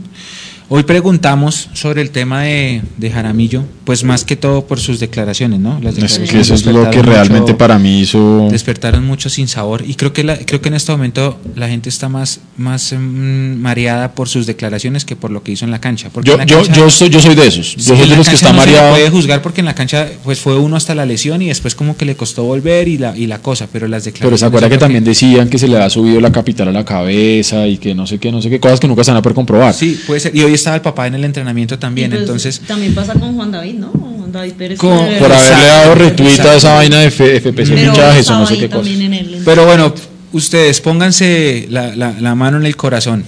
Ahí ya está diciendo, vea, Daniel Díaz Jaramillo se agrandó. Eh, desde Miami, Fernando Chávez, un abrazo, gracias por conectarse. Que le den la oportunidad a Cleaver, dice Devin, puede ser. Eh, Jaime pregunta por información del equipo femenino. No hay nada todavía. Nada. Nada. Es que primero hay que definir ¿qué, equipo, qué liga hay? Primero para tienen que saber si hay, si hay campeonato y cuáles son las condiciones y todo el cuento y Eh, tal, tal. Cristian pregunta por qué dijo Jaramillo. Eh, Jaramillo dijo, palabras más, palabras menos, que el, equipo, el grupo estaba cansado del profe Pinto, que los entrenamientos eran muy duros y que por eso a la ultim- en los últimos partidos el equipo no jugó bien porque estaba muy cansado. Y adicionalmente Y a eso, aburridos. y que él estaba esperando que Millonarios le hiciera una buena oferta para quedarse. Ah, también. Esa yo creo que es la parte que más me ofende a mí. También. ¿sí? Porque, bueno, y lo, lo que- también lo que dijo, ¿no? Que, que, el- que al equipo le han faltado jugadores de jerarquía. Entonces, cuando uno se pregunta, bueno, entonces usted para qué es estaba, viejo. de. Sí, o sea, mostró una cara el primer semestre cuando llegó a Millonarios de Leones y se quiso comer la capital y comer a la prensa y comer el mundo para que se quedara acá. Y el segundo semestre se fue, se echó a las Exacto. petacas y eso fue, fue hartísimo. Pero bueno, ¿usted, Eduardo Zabalaga Escobar, deja Jaramillo, sí o no? no. Connie, No. Nico, La verdad, de, de pensar el nivel que tuvo en Sí el o primer no, hermano. semestre, lo dejaría. yo también lo dejo. 2-2. Listo. ¿Ustedes? ¿usted qué lo deja o no lo deja? Listo, 3-2 ganamos. 2-3 y ahora hay que ver qué dicen Bueno, que la gente ahí en el chat comenten, ¿ustedes dejan o no dejan a Jaramillo? Aquí dice Eduardo Gerena Díaz, Jaramillo sinvergüenza, mediocre. Eh, Daniel Verdugo, vamos con la cantera, la actitud no se negocia. Adiós Jaramillo. Sí. Johnny Sea, Jaramillo no es mal jugador, pero él se quedó parado en el segundo semestre. Con esa actitud, ¿para qué? Ese es el, el, el- como el, mm, el sentir popular. Exacto, Oscar sí. Soto, adiós Jaramillo. Exacto. Eh, Cristian Felipe Gamba dice sí. María Paula Rodríguez, chao Jaramillo. Edwin Lozada, vaca para comprar una camiseta de Millonarios al del computador. Pero de siempre viene. Para la gente que no está viendo el computador, es Nico. Hoy tuve días pesantes, no alcancé a traer nada de Hoy le tocó Millonarios. corporativo a Nico. La, toda la transmisión que tuvieron hoy desde Escoli, yo estuve allá todo el día, entonces no alcancé a ir a la casa por una camiseta. y Jonathan eso, Granados, Jaramillo no. por el paro. Juan Leonardo Morales, no lo dejo por cajonero. David Ibáñez, no lo dejo. Sí, es- Prieto, ese es el sentir popular. Ahí Álvaro está. Prieto dice, lo dejo si es a préstamo con las mismas condiciones que estuvo este año. Bueno. Mao Camacho dice, no, Álvaro Quiroga sí dejaría Jaramillo. Jonathan Andrés Moya, Ortiz. no lo dejo. Jonathan Ortiz Fernando Chávez, algo le dije Fernando Uribe, que hay sobre eso, ya lo mencionamos. Listo. Mire que esta política, esta, dinámica me gusta. Me Jonathan gusta la dinámica Ortiz. porque la gente está interactuando bastante. Jonathan Ortiz, Siguiente. lo dejo. Espere. Dele, dele. Jonathan Ortiz, lo dejo si se recupera ese medio campo queda bravo. Ajá. Eh, Felipe Santana, está Vega y García, que merecen oportunidad. Uy, es otra sí. cosa. Mucha Uy, gente sí. dice, pongo por Sí, encima a jugadores de sangre azul que uno de afuera. Sí. Yo también estoy de acuerdo. Sí, sí, sí, Por ese ese lado, comentario- eso, eso es grande. ese grande. comentario está Grande muy Jonathan bien. Ortiz, está muy, Muy bien, bien, ahí. sí. Eh, eh, no, Felipe Santana fue ese. Pero grande también Jonathan, está bien. Eh, Juan Camilo Rodríguez, yo lo compraría por dos cosas. Se puede recuperar nivel y o hacer negocio con él. Una mirada muy válida la de Juan Camilo Rodríguez también. Eh, Fernando Chávez, gracias por todo y suerte le deseo. Javier Esteban Gómez, chao Jaramillo. Camilo Muñoz lo dejo. Juan Camilo Prada, Jaramillo sí. Juan David Pérez fuera. Guillermo Camacho, Jaramillo para afuera. Tienen que sentir la camiseta de Millos los que se queden y los que lleguen. Eh, Jorge Herrera, solo renovaría a Rambal y Lazo. El resto, chao. Chao. Bueno, mm, yo creo que un 85-90% de la gente dice, Listo, ahora voy a hacer Que otra. no dejan a Jaramillo. voy a hacer otra y arranco también con Eduardo Zabalaga Escobar. hágale. Se fue Jair Palacios. Sí. Tenemos a Andrés Felipe Román. Sí. Usted de pronto no ha visto a los chinos que vienen de abajo. Ajá. La Cone sí. Nico también vio algún partido. Pero la pregunta es, ¿usted se la juega con otro lateral de experiencia, lo manda a traer o sube a uno de los dos canteranos que hay, Divier Vergara o Cristian Rodríguez? Yo subo a los canteranos. ¿Tú? Comprométase. Llevamos los niños de la cantera. Sí, Subes. Nico. lo subo. Yo por el tema de Suramericana traigo a alguien. Trae. Yo subo. También, 3-1. Ahora, Huguito. Hugo. También. Sube, Sube, 4-1. listo. Ahora ustedes, a ver qué, qué opina la gente. ¿Qué prefieren? ¿Un lateral derecho que venga a hacerle competencia al puesto a André Felipe Román o de una vez mandamos eh, al profesional a uno de los dos muchachos que está en la cantera, que es... eh, ah, mire, Elvis Perlaza está sonando, Claro. ¿no? Está Cristian Felipe. Gamba dice traigo a Elvis. Sí, eh, Daniel Díaz dice subir a los canteranos. Los canteranos son eh, Divier Vergara, que está lesionado y por eso no terminó el, el torneo, y Cristian Rodríguez, que nosotros pusimos una información la sema- esta semana de que es uno de los opcionados a subir por parte del Sí. profe Gamero. Entonces, ellos son los dos laterales derechos que tiene la sub-20A. Eh, ah, mire, por ejemplo, esta, esta opción de Cristian Pulido. Pongo a Vega de lateral suplente de Román, porque Vega en su mejor momento fue lateral también. A ver qué dice la gente. Jonathan Granados dice canteranos. Arribas Canteranos, Mónica Caicedo, bueno, de Jaramillo, Eh, Julián Camilo Palacios dice cantera papá, subo Romario el juvenil. Eh, espere, espere. Juan David Ibáñez subo al canterano es el titular y el próximo jugador a vender es Román. Andrés Franco, subir canteranos y saco a Banquero también. Johnny Sea, subo uno, Román tiene bastante nivel y ganas. Wilmar Leonardo, que suba uno de la cantera, Mao Camacho, canteranos, sino cuando cogen experiencia, ¿de acuerdo? Juan Camilo Sí. Prada, mejor tener a alguien que sienta la camiseta, suba uno de la cantera. Eh, Fernando Chávez dice, muy en línea con lo que decía Nicolás, por la Suramericana, un veterano. Eh, Ángel Casal, traigo uno de nivel por la Sudamericana. Traigo a Perlaza Duarte, dice Andrés Moya. Santiago Acosta, traigo porque pueden haber lesiones y porque tenemos dos competiciones y tenemos que usar varios jugadores. Felipe Santana, Román es el único jugador de cantera que está en el 11, hay que protegerlo. Eh, David Palacios, que bajen a Vanguero y suban a los laterales izquierdos de la sub-20. Eh, Ahí atrás, ahí, ahí viene, ahí viene a Lucu, a Daniel Lucumí. Y a ese muchacho, si está viendo la transmisión, Wilmer Leguizamón, él me da la razón, bueno, tú también. Qué jugadorazo. Daniel Lucumí es un gran lateral izquierdo, gran, gran lateral izquierdo. Ojalá tenga oportunidad. Eh, ¿Qué otra posición así se le ocurre que podamos debatir, Nico, Hugo? eh, Mientras, porfa, Edu? un saludo a Jan Michael Leguizamón. Subimos a los canteranos, muchachos, qué pena, pero estaba en modo paro. Muy bien. Por el set. Salud Sí, por gracias, eso. Jan. Eso es el trabajo de ustedes, ya lo dijimos. Las donaciones que ustedes nos están haciendo, eso nos está ayudando a, a- a crecer cada día más. Juan Esteban, compra uno de experiencia y subo a uno. Eh, Juan Pablo pregunta por Santiago Montoya, ya vamos a hablar de Montoya. Lástima Machado, dice Daniel Díaz. Se fue a jugar con los mugrosos y eso no se perdona. Sí, de acuerdo. ¿qué le parece si antes de buscar la siguiente pregunta vamos con los datos que nos mandó Juanse ¡Ja! sobre los jugadores que Sí. ha traído? Sí, sí, sí, por favor. Eh, Eh, para, para contextualizar a la gente, pues eh, Norberto Pelufo. Va a salir de la institución, aún no sale, su contrato va a terminar el 31 de diciembre. y Están en como Palme con Pitirri. El, profe, el presidente. Él está en un plan del Palme con Pitirri Salazar, que también estuvo acá hace unos años como delegado deportivo, como gerente deportivo, y que pues de acá se fue al Tolima donde duró 20 años con el senador. Al senador lo quieren mucho los que van allá, ¿no? Si se dan cuenta todas las Es personas muy buena papa. Tolima lo, lo- lo quieren mucho al senador. Hablando de papas. Eh, y entonces, Juanse, él estuvo acá del 92 al 99 como gerente deportivo, como delegado. Se va al Tolima porque llega el Chiqui García, te sale, sale peleado. A Chico, yo me acuerdo de Pitir en, en Chico. En Chico, en Cuando una- Gamero es campeón, Pitir estaba allá. Eso es, que, es fue- que Gamero se ha movido con sí, esta gente siempre. Eso es lo que quiere hacer. Cuando Pimentel, cuando fue 2008, entonces fue una, una Yo para. tengo la seguridad porque yo Y, y entonces Juanse muy amablemente nos hizo la lista, como siempre, él, de los jugadores que él trajo en su gestión, Norberto Pelufo, hablando del ciclo que termina. Entonces, sí, ahora sí, Nico, ya habiendo contextualizado a los. Ya, a los aquí tengo un collage. Mire ese collage. Es ahí un está. collage porque Dele. son varios mensajes, entonces saqué todo. Y esta es del 2016-1 hasta el 2019-2. Entonces, entonces esperen un segundito aquí para que también vean acá. Entonces, para la gente que nos está viendo, ahí en pantalla están viendo eh, como ese collage que hizo Nicolás de todos los jugadores que trajo Pelufo en los diferentes años. Para la gente que nos está oyendo y que nos va a oír después en diferido a través del podcast, eh, lo vamos a leer.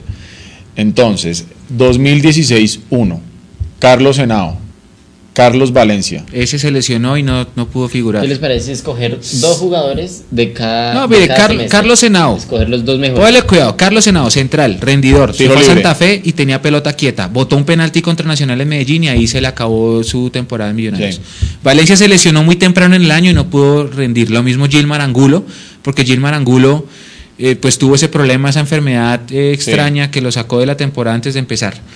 Quiñones fue lateral y fue campeón con América ahorita. Rafael, Rafael Carrascal, todos saben huevos. de Rafael Carrascal. Henry, San Henry Rojas, Sí. de él no tiene nada que hablar nadie porque lávense la boca Exacto. cuando hablen de Henry Rojas. Oscar Barreto eh, está entre paréntesis, el, el- el texto lo compramos, pero hay que decir que lo compramos porque Coca pidió comprar a Oscar Barreto Sí. una semana antes de abandonar el barco, ¿sí? Por eso Oscar Barreto es jugador de Millonarios. Oye, pero mire el que sigue. El que sigue me- es me el duele. último jugador que negociamos con Nacional para, para recogerle Sí, sobras y pues el resultado se habla solo. Hizo solamente un gol. Eh, fue displicente. Obviamente el tipo de super hincha de nacional acá iba a venir a jugar con displicencia y nuestro error fue traerlo. Fatal, hablar. fatal. Jonathan Estrada vino por tercera vez bajo su jurisdicción. A mí Jonathan siempre me pareció un crack. No sé sí, a mí ustedes qué opinen. Sí, a mí- yo, yo Yo recuerdo ese tuve un 2007 regular. cuando jugaba con Siciliano, esa, dupla no. de calvos era brutal. Jonathan, eh, Jonathan desde que nos hizo un gol con el Envigado acá de cabeza, y me acuerdo mucho porque fue un 23 de, de abril y mi papá falleció un 23 de abril. Entonces fue en el aniversario de ese, nos hizo un gol con el Envigado y dije, uy, ese calvo es bueno, hay que traerlo. Y bueno, es- eventualmente lo trajimos. Manga, creo que Manga es un jugadorazo, tiene problemas, Tiene en, la problemas en cabeza, la cabeza. pero es un jugadorazo. Y Cristiano Avelar, Deje así. primo de Roberto o hermano de Roberto, creo. eh, hizo un gol de penal y ya. Y ya. Y hablando de eso, Roberto Velar salió campeón con Olimpia. Ay, sí, sí, sí, sí, sí, señor. Bien por él. Sí, qué bien por Roberto, gran persona, gran 2000. persona Roberto. 2016-2. Pedrito Franco. Hay gente que está pidiendo a Pedro Franco otra vez. Ya Tulio confirmó que, lo, que lo renovaron. O sea, él va a continuar en América, no lo Sí, van a soltar. no, y más allá de eso, yo quiero decir que ya vino acá dos ciclos y creo que ya es sano que no, no, no más. Pues salvo que cuando se va a retirar, pues porque él ama hasta, hasta escudo. Pero, Exactamente. pero no es bueno. Harrison Henao, un medio suplente. Inestrosa, un Ah. medio suplente. Dios santo bendito. Dairon Asprilla, cuando estábamos en Estados Unidos en la Florida Cup, él decide devolverse a la MLS y cuando le preguntaban a Russo, Russo dijo el que quiere estar está y el que se Sí, quiere ir se va. Chao, bien, ya y na- nadie lo extrañó. Hizo para ir un gol en un clásico. Sí. Dairon Asprilla le hizo gol a Santa Sí. Fe. Enzo Gutiérrez le hizo un golazo a Santa Fe en un clásico en techo, lo recuerdo muy bien porque fue el clásico de visitante que más peligro tuvimos, ¿se acuerda Huguito? En esa tribuna. Enzo Gutiérrez me suena a Kenzo Jeans. Y Iron del Valle, también sin palabras. Iron del Valle Iron es sí, grande Iron. el único jugador junto a un señor, un tal Alfredo Di Stéfano, que ha sido campeón y goleador con Millonarios más de una vez. Ahí de esa lista, Ya, yo creo solo que con eso, Iron. Iron del Valle tiene grado, grado de ídolo. Sigamos rápidamente. 2017-1. Ja, este primer nombre genera hoy Ampolla. Jair Palacios, campeón, después lamentablemente no rindió, pero fue campeón. Anel Figueroa, campeón, lo Sí. renovaron y ahora se fue al pasto y fue capitán en el pasto. El chiquito Rivas, Haneiler. Ah, yo a Janeile sí le tenía mucha fe. Yo ¿Usted era se acuerda cuando entra, cuando entra a aguantar los trapos Sí, acabando sí, sí. esa final con No, Santa Fe? fui- Ah, Además que el hombre tenía siempre una actitud que lo. Era un bacán, contagiaba a uno. un sí. bacán, sí. Aunque bueno, fue mucha- dirigido por Maradona, ¿no? Sí, sí, sí, sí, sí, en gimnasia. Sí, no, Jan Eiler es también Carachito, para mí jugador Carachito, importante. Carachito. Esos son esos jugadores que se fueron y no fueron reemplazados. No solamente desde el punto de vista futbolístico, desde el punto de vista de Manejo de coraje, liderazgo, manejo de grupo, aguante, Corazón. eso, Ay, corazón. caracho. Caracho. Carachito que ponía a la coneja a suspirar a cada rato. Caracho, eh, y cuando, se, cuando hacía los live en pelotos que la coneja se Sí, sí. escribía, ay, el caracho está ahí, sí. sí, sí. Elícer Quiñones que cuando estaba loco era bueno, pero se volvió otra vez. Elícer. Jacobo está. Cufati, que le hizo un golazo de equidad. golazo a equidad. De Que ese, fue, ese fue el partido ese que se jugó en dos, empezó- en dos días, ¿no? A las empezó 10 de en la y mañana. terminó en marzo. Sí. En el arco sur. Alexis Zapata, Cristian Arango que está al debe. A- Alexis Zapata se fue al Envigado y es figurota, Sí. acá le faltó. Y de chico. Ay, a Dubier. también. Grande Dubier. Sí. A Dubier también hay un lugar en el corazón muy de este humilde sí. servidor. Cuando, por lo estuve, cuando hizo- estuve en Chile traté de contactarlo, le escribí por mensaje directo a ver si podemos hablar y no, nunca vio mi mensaje directo. Yo duré una semana allá en Chile y no, no, ese no me ha bloqueado. 2017-2, Matías de los Santos. Excelente, Matías Bien. Grande. Sebastián Ayala fue un suplente, Robinson Uy, sí. Aponzá fue un suplente y fue campeón. No puedo creer esto. Sí, bueno, qué triste. Y Y Jader, que está por allá en que está jugando Francia. ya en Francia. El somalí le decían. 2018. Aquí Juan Leonardo Morales dice, Jair Palacio se dedicó a hacerle bullying a Carrillo. Ah, Mire que fuera de chiste lo sí, criticaron sí, sí. mucho por eso, ¿no? Porque se veía que se la pasaba mamando gallo jodiendo a Y, Carrillo. y la verdad, pues, fuera Y- de tema Carrillo, me parece que a él siempre se le nota mucha seriedad.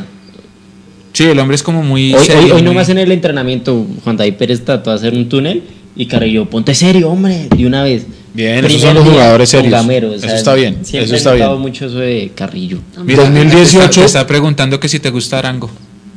Arango. ¿Aguanta o no aguanta Arango? Malumita. Dice, oh sí. Oh, sí. Oh, yeah. Oh, sí. 2018-1, Wilker comprado, acierto, total. Carrillo comprado, para mí Acierto, acierto. Sí. Aquí lo voy a decir yo, Montoya comprado para mí todavía sigue siendo acierto y confío plenamente en que, en que Gamero va a ser como el Rey Midas. Él va a tocar la cabecita de Montoya y le va a decir, Santi, papi, ¿te acuerdas cómo jugábamos tú y yo cuando éramos felices? Eh, vas a volver a entregarle eso aquí a, a la divisa azul y, y Montoya va a ser importante con Gamero. Carlos López, Dios santo bendito. Ese es uno de esos Está eternos, eternos suplentes. Eternos y lo que estábamos diciendo, Carlos López puede ahorita jugarse los mejores entrenamientos y por ahí termina convenciendo a Gamero y se puede terminar quedando. Pero es que el tema no es ese, el tema es que usted puede tener los mejores entrenamientos, pero si no los pone, ¿qué? ¿Sí? Porque de Carlos López, Carlos López llegó con mejores números que González Lazo. Pero Carlos López solamente jugó los partidos del primer semestre cuando el profesional estaba disputando la Copa Libertadores. Sí. Y cuando jugaba, creo que todos decíamos, uy, el tipo tiene condiciones. Sí. Cogía esa banda derecha y se movía bien, era buen extremo, la cosa. Pero, No de ahí. pero de ahí no pasó porque no, algo pasa y no, no se dio. Vea lo que dice Juan Camilo Palacios. Elícer es un tipo con suerte, pero jugador de fútbol nunca. Castelar 81. Dubier fue campeón con la U Católica. Sí, señor, de acuerdo. Hace una semana creo que, que Sí, salió. han salido Dubier tirando tacos en la final, un crack, dice No, Cristian Pulido. Dubier, mire, es que Ay, lo de Para ¿cómo mí lo de Dubier es un, es un jugador que no tendría que haber sido contar- millonario. yo voy a ¿Cómo contar una anécdota. Sí, es- esos son los jugadores cancheros Ese- ese que nos faltan hoy. O sea, usted cree, Mechu, y qué pena lo corto el viajado para que usted pueda seguir con su idea. Sí. ¿Usted cree que si hubiéramos llegado a la final hoy, o sea, en este semestre que se terminó, nosotros no teníamos jugadores de ese estilo para jugar esa final? No, no, no, no. Un jugador que entra a la cancha y diga, vamos Y a- ganando esta final, vamos a darle manejo a esta vaina. Y a Dubier le criticaban. Y a Dubier le Exactamente, exactamente, caracho. sí, exactamente. Mire, ya no teníamos a Carachito, no teníamos a Dubier, no teníamos a un Cadavid, ¿sí? Sí. O sea, pucha, no teníamos un jugador Ah, que, no que entrara ahí. Iron. No teníamos a Iron que arriba se daba en la jeta con todo el mundo. No teníamos un Eh, Viconis que hablaba. Un Nico Viconis que estaba hablando muy duro. Eh, exacto, o sea, si no llegamos a la final, ahí sí lo que usted decía hace un rato, si vamos a llegar para perderla, mejor no llegar. Yo No, es creo que, si llegábamos, mire, voy a hacer no teníamos pregunta. un jugador Antes- de antes esos para. Antes de seguir, voy a hacer una pregunta porque sé que esta van a responderla mucho los, los oyentes, los que están conectados y los que estén en el podcast, pues si nos ayudan en redes Castelar sociales. nos habla de Watson, un Watson no Mire, teníamos. la pregunta es así. Suponga usted que el 5 de junio nosotros le ganamos al América y vamos a la final contra Junior. Si eso pasaba, Millonarios cerraba de local, porque era el mejor equipo de la reclasificación. Sí. ¿Ustedes qué prefieren? ¿Haber quedado eliminados antes de jugar la final o que Junior nos diera la vuelta en la cara y perder esa final? Pues yo digo que Millonarios no hubiera perdido la final. Pero sí, obviamente no, eso sería fatal. Yo nos creo, en, yo la creo en las la señales del cielo. Creo que si no pasamos Si no llegamos porque era nos porque no dábamos la a vuelta en la cara. Pero mire, yo creo ¿Será que pero, de pronto, eso? pero de pronto la sensación que habría quedado en la hinchada puede que haya sido distinta. Porque usted listo, llegué a la, llegué a final y la perdí. Porque puede pasar, llega a la final, ganas o pierdes. Ajá. Eh, obviamente doloroso y hartísimo haber tenido que aguantar no aquí sé, sí, lo que a la gente del. Junior dando vuelta en la cara. Es que eso sí, Eh, pero bueno, yo, yo no sé. bueno, yo no no sé. sé. Mire, la gente está diciendo, por ejemplo, que, que, la, que Junior no tenía cómo, cómo perder, cómo, cómo darnos la vuelta en la cara a Junior no tenía Yo qué digo ganar que la final. sí tenía cómo porque los char son los char. Y puede pasar. Pero yo creo que sí, que sí. Mira, mucha gente dice que prefiere llegar a la final y Yo perderla. prefiero llegar a la final. Yo, Yo prefiero, también. no, yo, yo sí prefiero Yo perder antes y no que me den final. la vuelta en la cara. Uy, no es que la vuelta, así como nos hemos burlado de Santa Fe, que le dieron una vuelta en la cara debe ser muy, muy, muy doloroso. Muy. 2018-2. Ah, bueno, se nos faltó mencionar en el 2018-1 a eh, Roberto Velar, que ya dijimos que fue campeón, nos dio la Superliga y, y ya está. Y, y digamos que yo creo que con eso. Con eso se pagó. pues, yo, se- se yo a. Roberto Velar le tengo un, un- un respeto, un cariño grande porque es una gran persona primero y porque él, él como jugador siempre fue muy honesto, muy honesto. Él era el único que hablaba cuando las cosas estaban muy mal, él hablaba y decía las cosas claras y lamentablemente no pudo consolidarse, pero lo que dice Eduardo, nos, nos ganar la Nacional allá en Medellín lo, estábamos soñando todos desde niños y él nos dio esa posibilidad. Nicolás Reyes, no dejan a Mechu contar la vivencia con Dubier. Ah, favor. no, la vivencia con Dubier es que faltaban cinco minutos cuando hace el gol Henry Rojas. eh, yo estaba en un rincón de la, de la gramilla con otro, con Pipe Matthews, estaba conmigo y estaba algunos jugadores que no estaban convocados. Y cuando metió el gol Henry Rojas, yo me empecé a llorar. Yo me puse a llorar. O sea, yo lloraba, lloraba, lloraba porque yo ya sentía que Santa Fe no iba a volver al partido. Yo Sí. empecé a llorar. Y entonces, ¿se acuerda que sacan el tablero electrónico Sí. quedan como que cinco minutos tan Y yo ahí empecé a rezar, yo- pero llorando, o sea, yo estaba llorando y yo, Padre nuestro que estás en el cielo, empecé a rezar, pero chillando, chillando, pero pregúntenle a Pipe Matios, chillaba, chillaba, y Dubier aguantándolos, porque uno miraba la cancha y era Dubier con la pelota teniendo Sí, el balón, sí, claro, y los santafereños claro. totalmente desesperados porque Sí. el tipo les aguantaba la pelota y les comía segundos. Luego sale Russo eh, corriendo a celebrar que fue falsa la Sí, ¿te sí, sí, sí, luego devolver. Cuando- Y cuando sale Roldán yo el esa escena de yo chillando, de verdad llorando de felicidad, porque sabía que no, que no, que no nos las iban a quitar. Y ver a, Riascos secundando ese deseo, con la pelota aguantando los trapos en una, Sí. Santa Fe que estaba herido y aguerrido y se nos ven encima. No, es que a mí nunca se me va a lo que hizo Dubier Riascos en esa final. Juan, Le- Jamás. Juan Leonardo Morales Sánchez dice, Dubier es el Wilberto Cosme de la 15. Dubier es como el Watson y Iron Exacto. es como el Cosme de la Exactamente. 15, del, sí, de la 15. Jan Michael Leguizamón Romero Mechu, Millos no perdía la final. Porque Pero es que Pinto le hubiese no, no, hecho no. la fiesta Junior allá. No, no, yo no sé. pónganse a pensar. Jugábamos la final con los centrales eran Breiner, Paz y Ginás, porque lo acababan de echar a Rambal, porque no teníamos a Payares y porque no teníamos a Matías. No era que tuviéramos la gran nómina. Jaramillo estaba. Jaramillo estaba jodido. estaba Entonces nos tocaba jugar Duque Carrillo y así. Entonces, Caracho, sí. Cara- ah, para ah, no, aparte de es todo, que a Pinto Caracho, exacto. cuenta a Caracho. Entonces no sé, yo digo, si yo voy a jugar una, y sí, creo, creo que siempre digo eso, si yo he de jugar una final es para ganarla. A mí, yo perdí la final de la, de la Copa, la última que perdimos fue la de la Copa, bueno, sí, la, La de Copa Colombia con 2013, Santa Fe. con Nacional, Nacional. allá en Medellín. Ah, bueno, sí. Eh, que ese día fue el día que casi matan a muchos hinchas de Millos allá en Medellín y que yo le decía a Rafa Puentes, ese día estábamos allá, decíamos Pero "Si esa fue, Millos- esa fue Copa Copa, 2013. sí. Yo le decía a Rafa Puentes, si Millonarios queda campeón, nos matan. O sea, Millonarios no quedó campeón ese día porque Dios quería que siguiéramos vivos. De acuerdo. Pero después de eso uno dice, sí, es mejor perder en una semifinal y no perder una final. Creo, es mi pensamiento, es mi pensamiento y bueno, ya, ya, por eso No, lo y es cierto, sobre la y es cierto, es cierto, es cierto. Es decir, eso, eso, eso, eso- eso- ese nivel de dolor, es, eso va en cada quien. Pero yo sí digo que Millonarios, y lo hablábamos también hace un tiempo, si Millonarios quiere ser un equipo copero nuevamente, tiene que ir a Copas Internacionales. Claro. Si Millonarios quiere ser un equipo que gane Liga, pues tiene que jugar finales de Liga. Sí, Eh, ahora- 2018-1. Sí. Dos, perdón, 2008-2. Marrugo, Barreto y Auche. Yo- Auche hoy en día figura. en Sí, Argentina. figura y Auche, yo, Sí. Auche, sí, Sí. hace- hizo un golazo ahorita con, Sí. con, con argentinos. Figura. Pero yo creo que Auche se asustó cuando vino, cuando vino Pinto, dijo, uno, y este sargento con este no aguanto y prefirió irse. Hace Marrugo- un año exactamente Argentinos estaba de último pues, peleando defensa. Hoy en día es primero y Auche es figura. Eh, Marrugo, eh, sí, lo hizo, lo hizo bien. eh, Marrugo era esos jugadores que no se debieron haber dejado ir. Marrugo era de esos jugadores que tenía que, que, que, que quedar seminarios para ser ese líder. Eh, Nico dice que era un jugador silencioso, pero usted lo veía en la cancha, No. manoteando, hablando, pidiendo, jodiendo a los demás jugadores. Para mí la salida de Marrugo estuvo, fue, fue un- fue una cagada. Ahí están, están recordando algunos internautas de la Superliga de Santa Fe 2013. Esa dolió, claro, porque se perdió con Santa Fe, pero yo creo que como todo el mundo está todavía celebrando la 14, dolió menos. Sí. Sí, como que habían pasado 24 años, quedamos campeones. ¿Te acuerdas que celebramos 14 días seguidos Sí. tomando por- uno por cada estrella?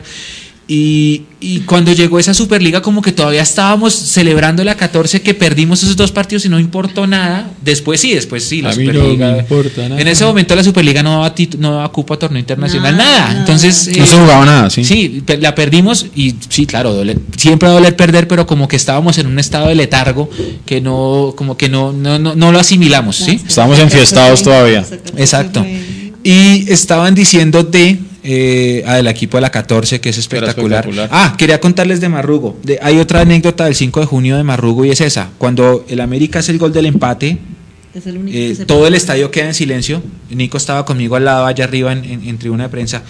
El estadio queda en silencio y, Él es el único que y entonces Marrugo se para. Marrugo se para en en la media cancha y empieza a arengar a la gente arriba y la gente se anima.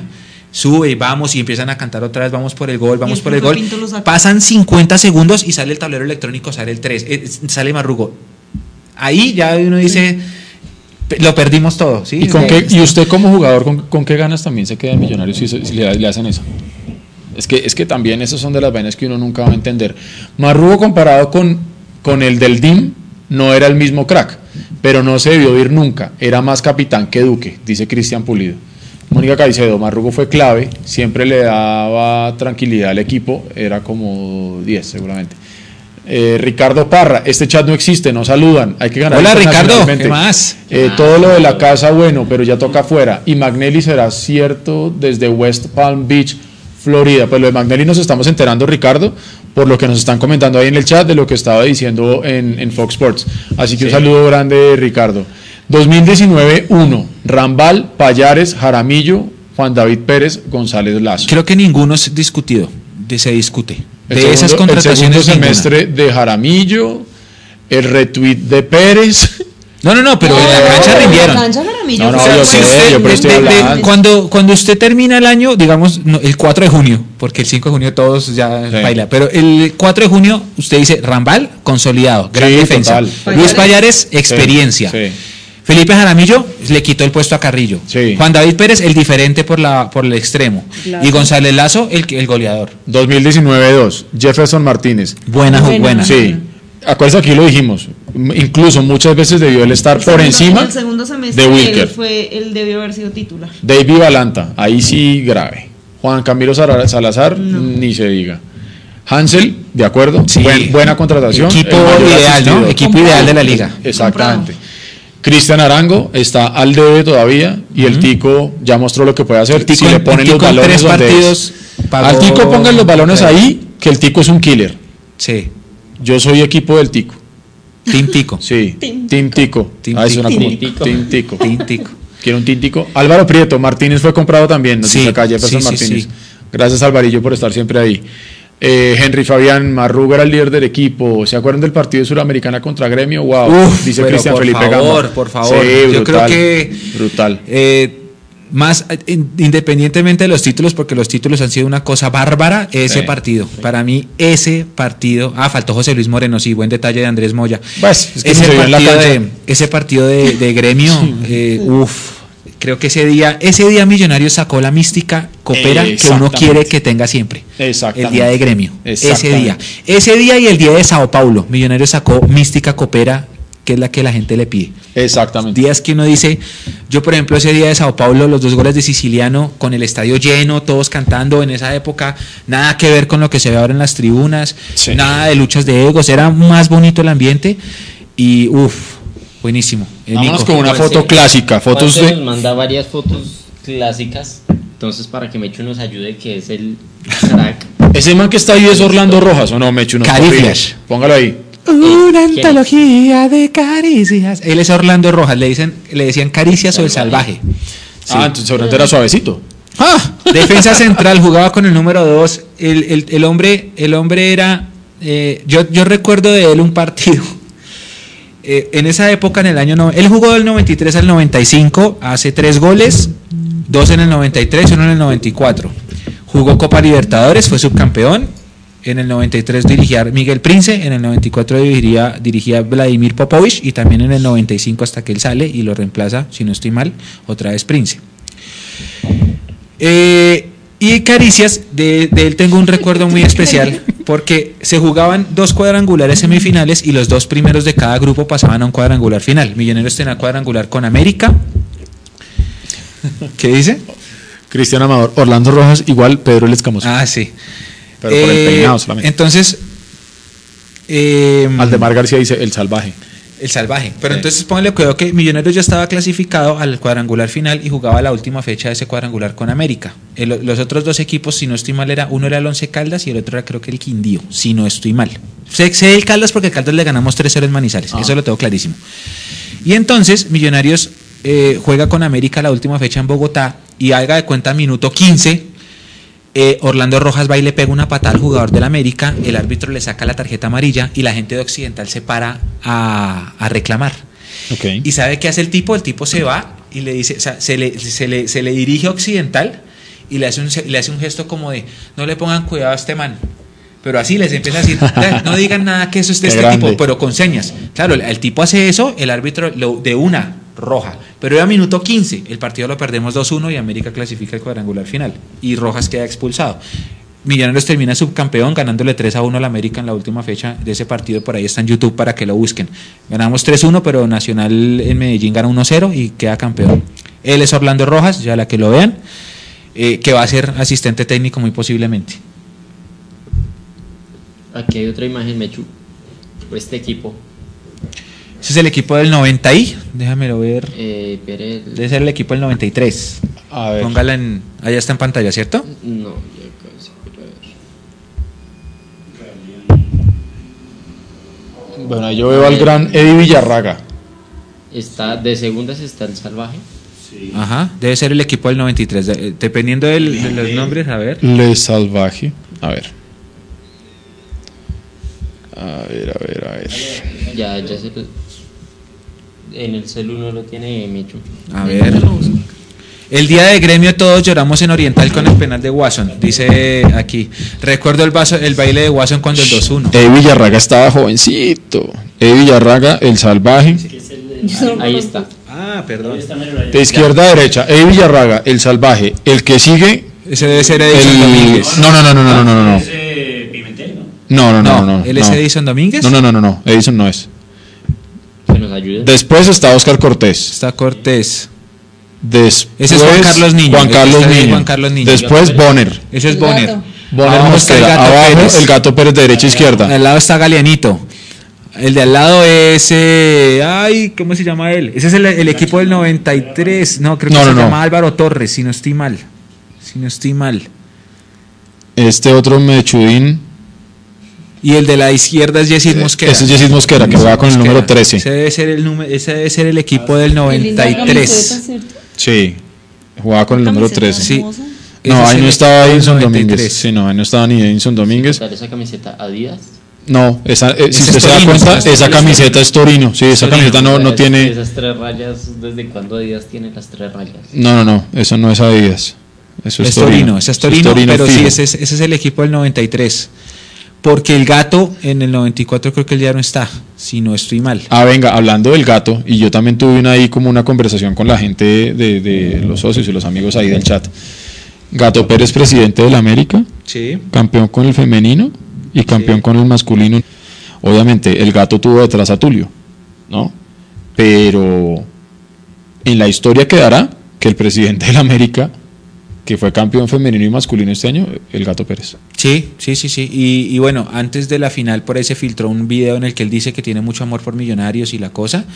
El gato es hincha de Millonarios. Lo que pasa es que no lo va a decir abiertamente a los hinchas de la América porque No, se estaría encima. mal. Eso se sabe El- de- hay que manejarlo con tacto. o sea, Estaría, estaría mal, sería pero, una- pero una sí, el gato es un- un- un hombre de fútbol que estudió también eh, lo Sí. mismo, entonces él, él tiene como el, el mix de las dos cosas, ¿no? Sí. Conoció la pelota y también conoció la academia. Exactamente, Bueno, bueno. Ha triunfado, no se le puede desconocer lo que hizo, lo que usted dice muy bien, fue campeón femenino y masculino. ¿Y sabe qué es lo que pasa? Y a la coneja le gusta. No, no, No, y, y- y- y- y lo, y lo Se lo quiere es que- masticar. Mire, Mecho. Sí, pero El de abajo es el uruguayo Ah, sí. Peter. Ah, Peter Méndez. Peter Méndez. Don Jairo Rodríguez Peter Sánchez, gracias ahí, hermano. Sí, sí, Peter Bien Méndez. ahí, bien ahí, bien ahí. Eh, Castelar, los comandos azules se sacaron solos del campín. Felipe Santana, se parece a la camiseta del 2012. Eh, Aldemar García, equipo del 93. Harold Morales, John Jairo Rodríguez. Harold así. Morales, sí, señor. Peter Méndez, sí, bueno. Y eh, ese que están este viendo otro. ustedes en pantalla es el equipo del 82. Umaña está por allá a la izquierda. El equipo Sí. del Con el 82. afro del micrófono. Es, ahí está Umaña, ahí ven tercero. a... ¿qué año El, arque- el arquero es Vivalda, ahí lo ven al fondo. El que está de segundo es Bantuin. La camiseta de Colseguros. Muy blanco que casi no se ve. Ese es Bantuin, ahí está Umaña. Eh, la camiseta de Colseguros, esa es la primera camisa patrocinada Con de la historia de. Millonarios. Exactamente. Esa es la primera camisa. El Nano Por ahí Prince. hay gente que la tiene, eh, creo que la tiene en el video de Leonardo, creo que está. Sí, En, es- en nuestro especial en de nuestro camisetas. especial de camisetas. Creo que eh, estamos buscando acercamiento con otro coleccionista que si todo sale bien lo tendremos, eh, si no es para finales es para comienzo de 2020, Devin de pronto la tiene.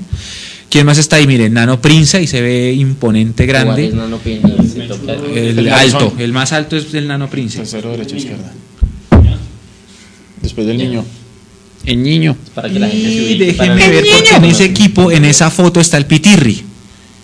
En esa foto está el Pitirri, que es el que está al lado del Miguel Augusto Prince. O sea, el de la derecha de Prince es el Pitirri.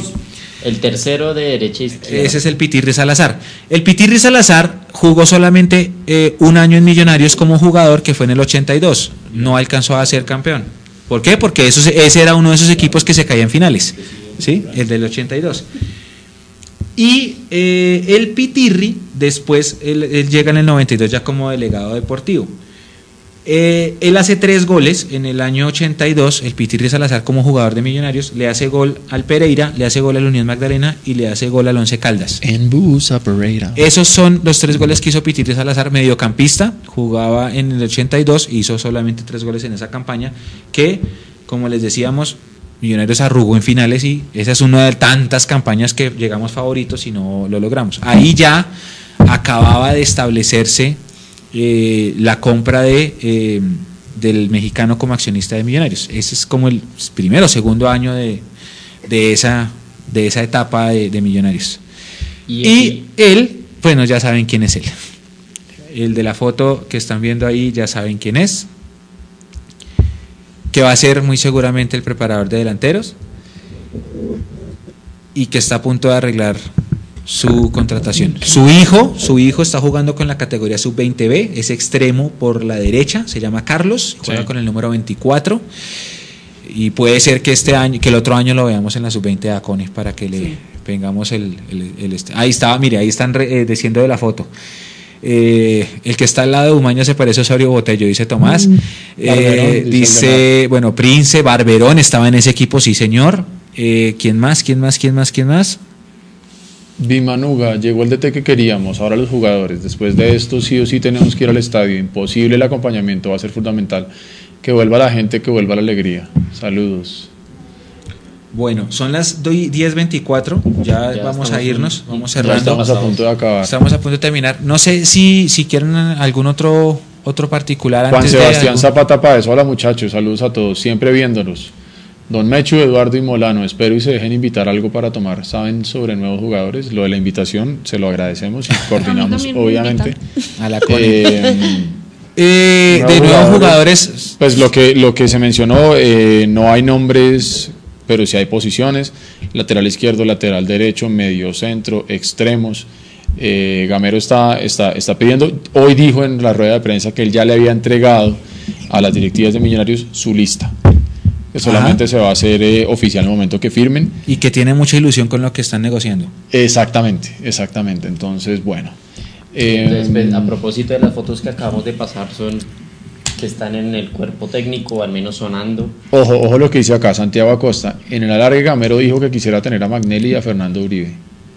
Bueno, que quisiera. Dice Santiago Acosta. Osvaldo Eh, Aldana, saludos desde Mosquera, Cundinamarca. Un abrazo y gracias por la información. no, a Saludos la ustedes, gente de- ustedes gracias por estar de conectados. Mosquera. Uy, en Mosquera hay un restaurante de pastas ahí al lado de la plaza central. Que pronto Oscar puede ahí darnos el, el dato. Uy, y al lado hay una de hamburguesas que es demasiado bueno.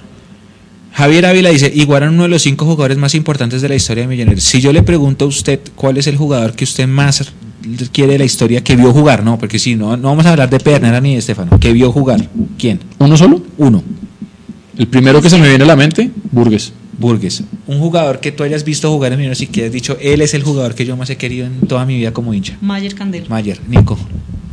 Uy, bueno, me la pone difícil porque yo, yo viví la, la peor época de mi Sí, vida. por eso, pues es que en la peor es cuando uno Pero, más se enamora. Bueno, eh, para mí, Rafa Roballo y después Mayer. Roballo, para mí la gambeta. Yo veía la gambeta y era una cosa, güey, pucha. Yo creo que no he visto nunca un jugador como la gambeta. Una Yo aquí me voy a cosa. adelantar un poquito, Willington Ortiz. Willington, ¿usted lo vio Ah, jugar? Willington. No es que yo a Willy no lo vi, pero uy, güey, pucha, es que yo, yo veía la gambeta. Ah, bueno, le Ese es el restaurante, Andrés, sí. de Jaime Morón. ¿Usted lo vio Casarola, buenísimo. No, yo la gambeta. Yo, ahora, Iguarán también, porque Iguarán tiene un pique bárbaro. Y Iguarán hizo muchos goles. Yo me acuerdo hablando de los goles, yo me acuerdo, vea, yo, yo antes, yo coleccionaba el diario deportivo, ¿se acuerda cuando existía ese, ese, ese periódico? Yo coleccionaba el diario deportivo cuando salían los, las portadas de, la, la- la primera plana, mejor, de, de Millonarios. Y me acuerdo que hubo un campeonato, de pronto usted me ayuda a recordar esto, donde la, esa, esa primera plana del diario deportivo era Iguarán, decía gol 100, y me parece que fue el gol 100 que hizo Millonarios en un año, y fue contra el, el- el Medellín. El Y lo hizo 94, Guarín. esa fue la Eh, campaña del 94. El Guájaro. Eh, en, la, en la campaña del 94 porque hicimos más de 100 goles. Mire la gente. Carlos Castro, Rafa Roballo, Delgado, ¿quién más está por ahí? Yo venía de Iguarán Urbí, 94, Mayer dice Urbí, Castelar. Castelar. Pimentel, Iguarán, Igual no hay jugador en los últimos un poquito. 30 años que le cargue los guayos. dice los Javier tres Ávila. calvos, dice Julián David, ¿quién más? Juan David, los tres calvas, sí. Eh, Felipe Duarte, tiene razón, Mecho. En los peores momentos es cuando uno se enamora. Con 16 años he ido desde el 2012, he leído, visto videos y la grandeza de Millos es inmensa. Cristian Felipe dice Mayer. Daniel Díaz López, todavía existe el diario deportivo. Existe una Pero cosa que se llama el digital. periódico deportivo. Pero no es el mismo. Pero no es el, el diario deportivo No es el mismo. murió. Ricardo. Parra dice Vanemerac, el Gaby Fernández dice Daniel Masuera, Felipe Duarte, Rafa Roballo, Roballo. crack. Claro, es que Nico, Nico, Roballos. pero es que sí, varios, varios Roballo, varios Mayer, varios eh, Delgado, como por ejemplo Juan Eh, me Camilo, dejaron morir con muchos Burgos, Iguarán. No, también hay hubo gente que Acuérdese puso cuando de- tapó con un brazo roto, hermano. Obviamente Henry Rojas, Juan Pablo Siciliano. Juan Pablo Savera, en Bami. Es que Nico, Nico tiene un video con Rafa Roballo entregando en una Mire, camiseta mire, como mire, 20 años. mire el dato. Muy chiquito, chiquito. sí, chiquitito. Aldemar chiquitico. García, gracias por eso. 7 de diciembre del 94, gol 100. Lo que yo estaba diciendo Sí, fue en la de- campaña del de- 94. del Guajiro Iguarán, gracias ahí por Esa eso. campaña fue buenísima. Nosotros Sí. no fuimos campeones, pero porque Sí. Dios nos No quería. castigó, sí. Álvaro, Álvaro Prieto, una mano rota, Eduardo, eso, esa era. Gracias. Mario. John Mario Ramírez, Siciliano, Wesley, dice acá, no, con, con pregunta. Siciliano por la Sudamericana, dice Cristian. Román Ah, Torres. Siciliano Yo alcancé, me alcanzo a acordar de eso, pero digamos que en el corazón todavía no se me alcanzó a entrar siciliano. Juan Camilo Price, el Pocho Insúa. Sí, hay gente también que está hablando del pájaro. El pájaro también hizo El pájaro goles Juárez acá en esas, en sí. esas campañas. Saludos desde Oscar Montreal, Barreto. Canadá. Juan Camilo Aldana, seguramente. Oscar Barreto. La Gambeta Estrada, Iguarán, Pájaro Juárez. A Ponza. Ja. Crack. Mayer José Luis. Moreno. Mire, dice, dice, dice- dice que Pedro Franco también, vea. Converti, dice Sebastián Torres. Watson, dice Ricardo Parra. Sí, si uno le ponen a escoger, yo es que yo veía la gambeta, yo no vi a, a Willy, yo no vi a Willy, tampoco vi a Funes, no vi a, a Carlos Ángel López, pues lo vi, lo vi en el 89 que vino con Bolívar, ah, pero pues nos hizo gol. Pero pues cuando jugó en Millos, no, yo no vi a Vivalda, no vi a Barberón, pero, uy, pero yo, yo la gambeta Estrada, la- ¿Sí? uf, Eh, Ricardo, Ricardo Parra dice Gamero. Gamero. Yo no voy a jugar a Gamero, pero con la patada que han mostrado por ahí en redes sociales. No, no, no, no. Gamero, Álvaro, Gamero. Álvaro- Prieto está conmigo. Mayerístico. Mayerístico. Están De acuerdo, preguntando por el sorteo Crack. de la Sudamericana. El sorteo de la Sudamericana es el 17 de diciembre. 17. Así que ese día sabremos rival. Y creo que ese día termina el año realmente, ¿no? Porque sabemos el rival de la Sudamericana y ahí sí empiezan las novenas. La Roca Martínez. Chitiva, Nicolás Chitiva, Viconis, mire Chitiva. dice Chitiva. Sebastián Torres, Iron del Valle dice Santiago Díaz, Wesley Iron. López, ah no mentiras, Mayer dice Santiago Blanco. Acosta, Elkin Blanco dice Cristian Felipe Gamba, Juan Camilo Prada, fuera de chiste, mi ídolo es Lucho Delgado, campeón arquerazo. No, lo de Lucho Delgado también es. No, lo de- eso, es otra, eso es otro nivel.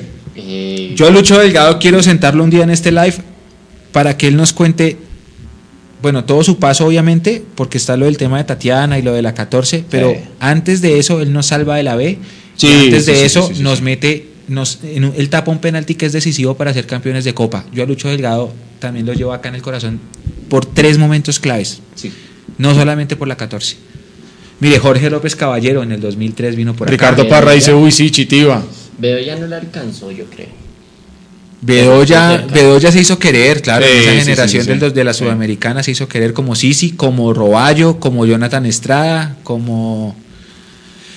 Mire la pregunta de Juan Esteban, ¿cuál es el rumor de que Mayer votó la camiseta? Mayer No, sí eso votó no la fue un rumor, eso fue real, Mayer sí. sí votó, lo que pasa es que no la pisó, están diciendo es que él, la- que la pisa, pero no, él no la pisó. La tiró al piso, sí. Eh, Se la el, quitó y la el- tiró. el- el día de, de Mayer... La hinchada Sí. a pulso. A pulso la. Sí. El día de Mayer fue el día que mencionaba Álvaro y Eduardo. Héctor Burgues se lesiona la mano y tapa con, con una sola mano porque no había más cambios. Sí. Eh, Millonarios jugaba contra Centauros y era la segunda fecha de los cuadrangulares y Millonarios se había clasificado segundo en el todos contra todos. Centauros nos hace un gol, es un autogol si no estoy mal, y luego Mayer bota un penal. El Mm. partido terminó 1-1, pero cuando el técnico que era Pelufo saca a Mayer, Mayer bota la camiseta. Sí. Eh, no la pisa, la bota, y pues a raíz de eso, el presidente de la época, que era otro que se dejaba llevar por lo que decían las me- los medios, lo sacó. Eso fue lo que pasó con Mayer. Mayer había llegado desde el 2002. El Mico García, dice aquí Germán Bermúdez, que le metió un golazo a Nacional en el 88. Dice, ¿quién Oscar más? Briceño. Burgues, ve, hay más, hay más de Burgues, hay más de Mayer. este. Aquí está, no se lesiona la mano, se la rompen, sí, le rompe De un de Mackenzie, Y creo que el gol de. Centauros lo hace Palmira Salazar, si no estoy mal. Eh, ¿Quién más? Mayer, Román y Nico Román, Viconis. Nico, muchachos, excelente noche, sin duda, Mayer Mayer Candelo, Candelo. Jaime Luis Hernández. El pibe. El pibe también se hizo querer. Hablando del pibe, así se va a llamar la mascota de la Copa América. Ah, sí. Ah, el penal de Siciliano, dice aquí Juan Cuando Camilo lo tapó en Medellín, yo estaba en sur. Uf, yo estaba en lateral sur. No, es que hay recuerdos muy chéveres, hay recuerdos muy feos, pero muy bonitos también, así no hayamos quedado campeones. Mire, Javier. Cerquera menciona un nombre tremendo, Alejandro Brand. Ese de pronto lo vio jugar Hugo. ¿Quién? A Brandt. Alejandro Brandt. Sí, y la gente dice que, que Alejandro Brandt era una cosa de locos, él era 10. Mucha calidad. Que él era una cosa de locos, la gente que dice. Iguarán, dice Andrés Franco, Cristian Ruiz, Leticiano Mosquera. Uy, sí, el de- ese comentario de Juan Sebastián Zapata es verdad. Ah, Eso sí pasó. Eso sí pasó, mire. A ver, léalo. En Oriental una vez, en el año 2001, sacaron una- una- un cartel que decía Marcelino Rentería ídolo. Marcelino Rentería era un jugador extremo que había llegado en 2001, el técnico era el Chiqui, y en esa época Millonarios ganó como tres partidos seguidos 3-0 y Marcelino Rentería hizo gol en los tres. Y en uno de esos salvó un clásico.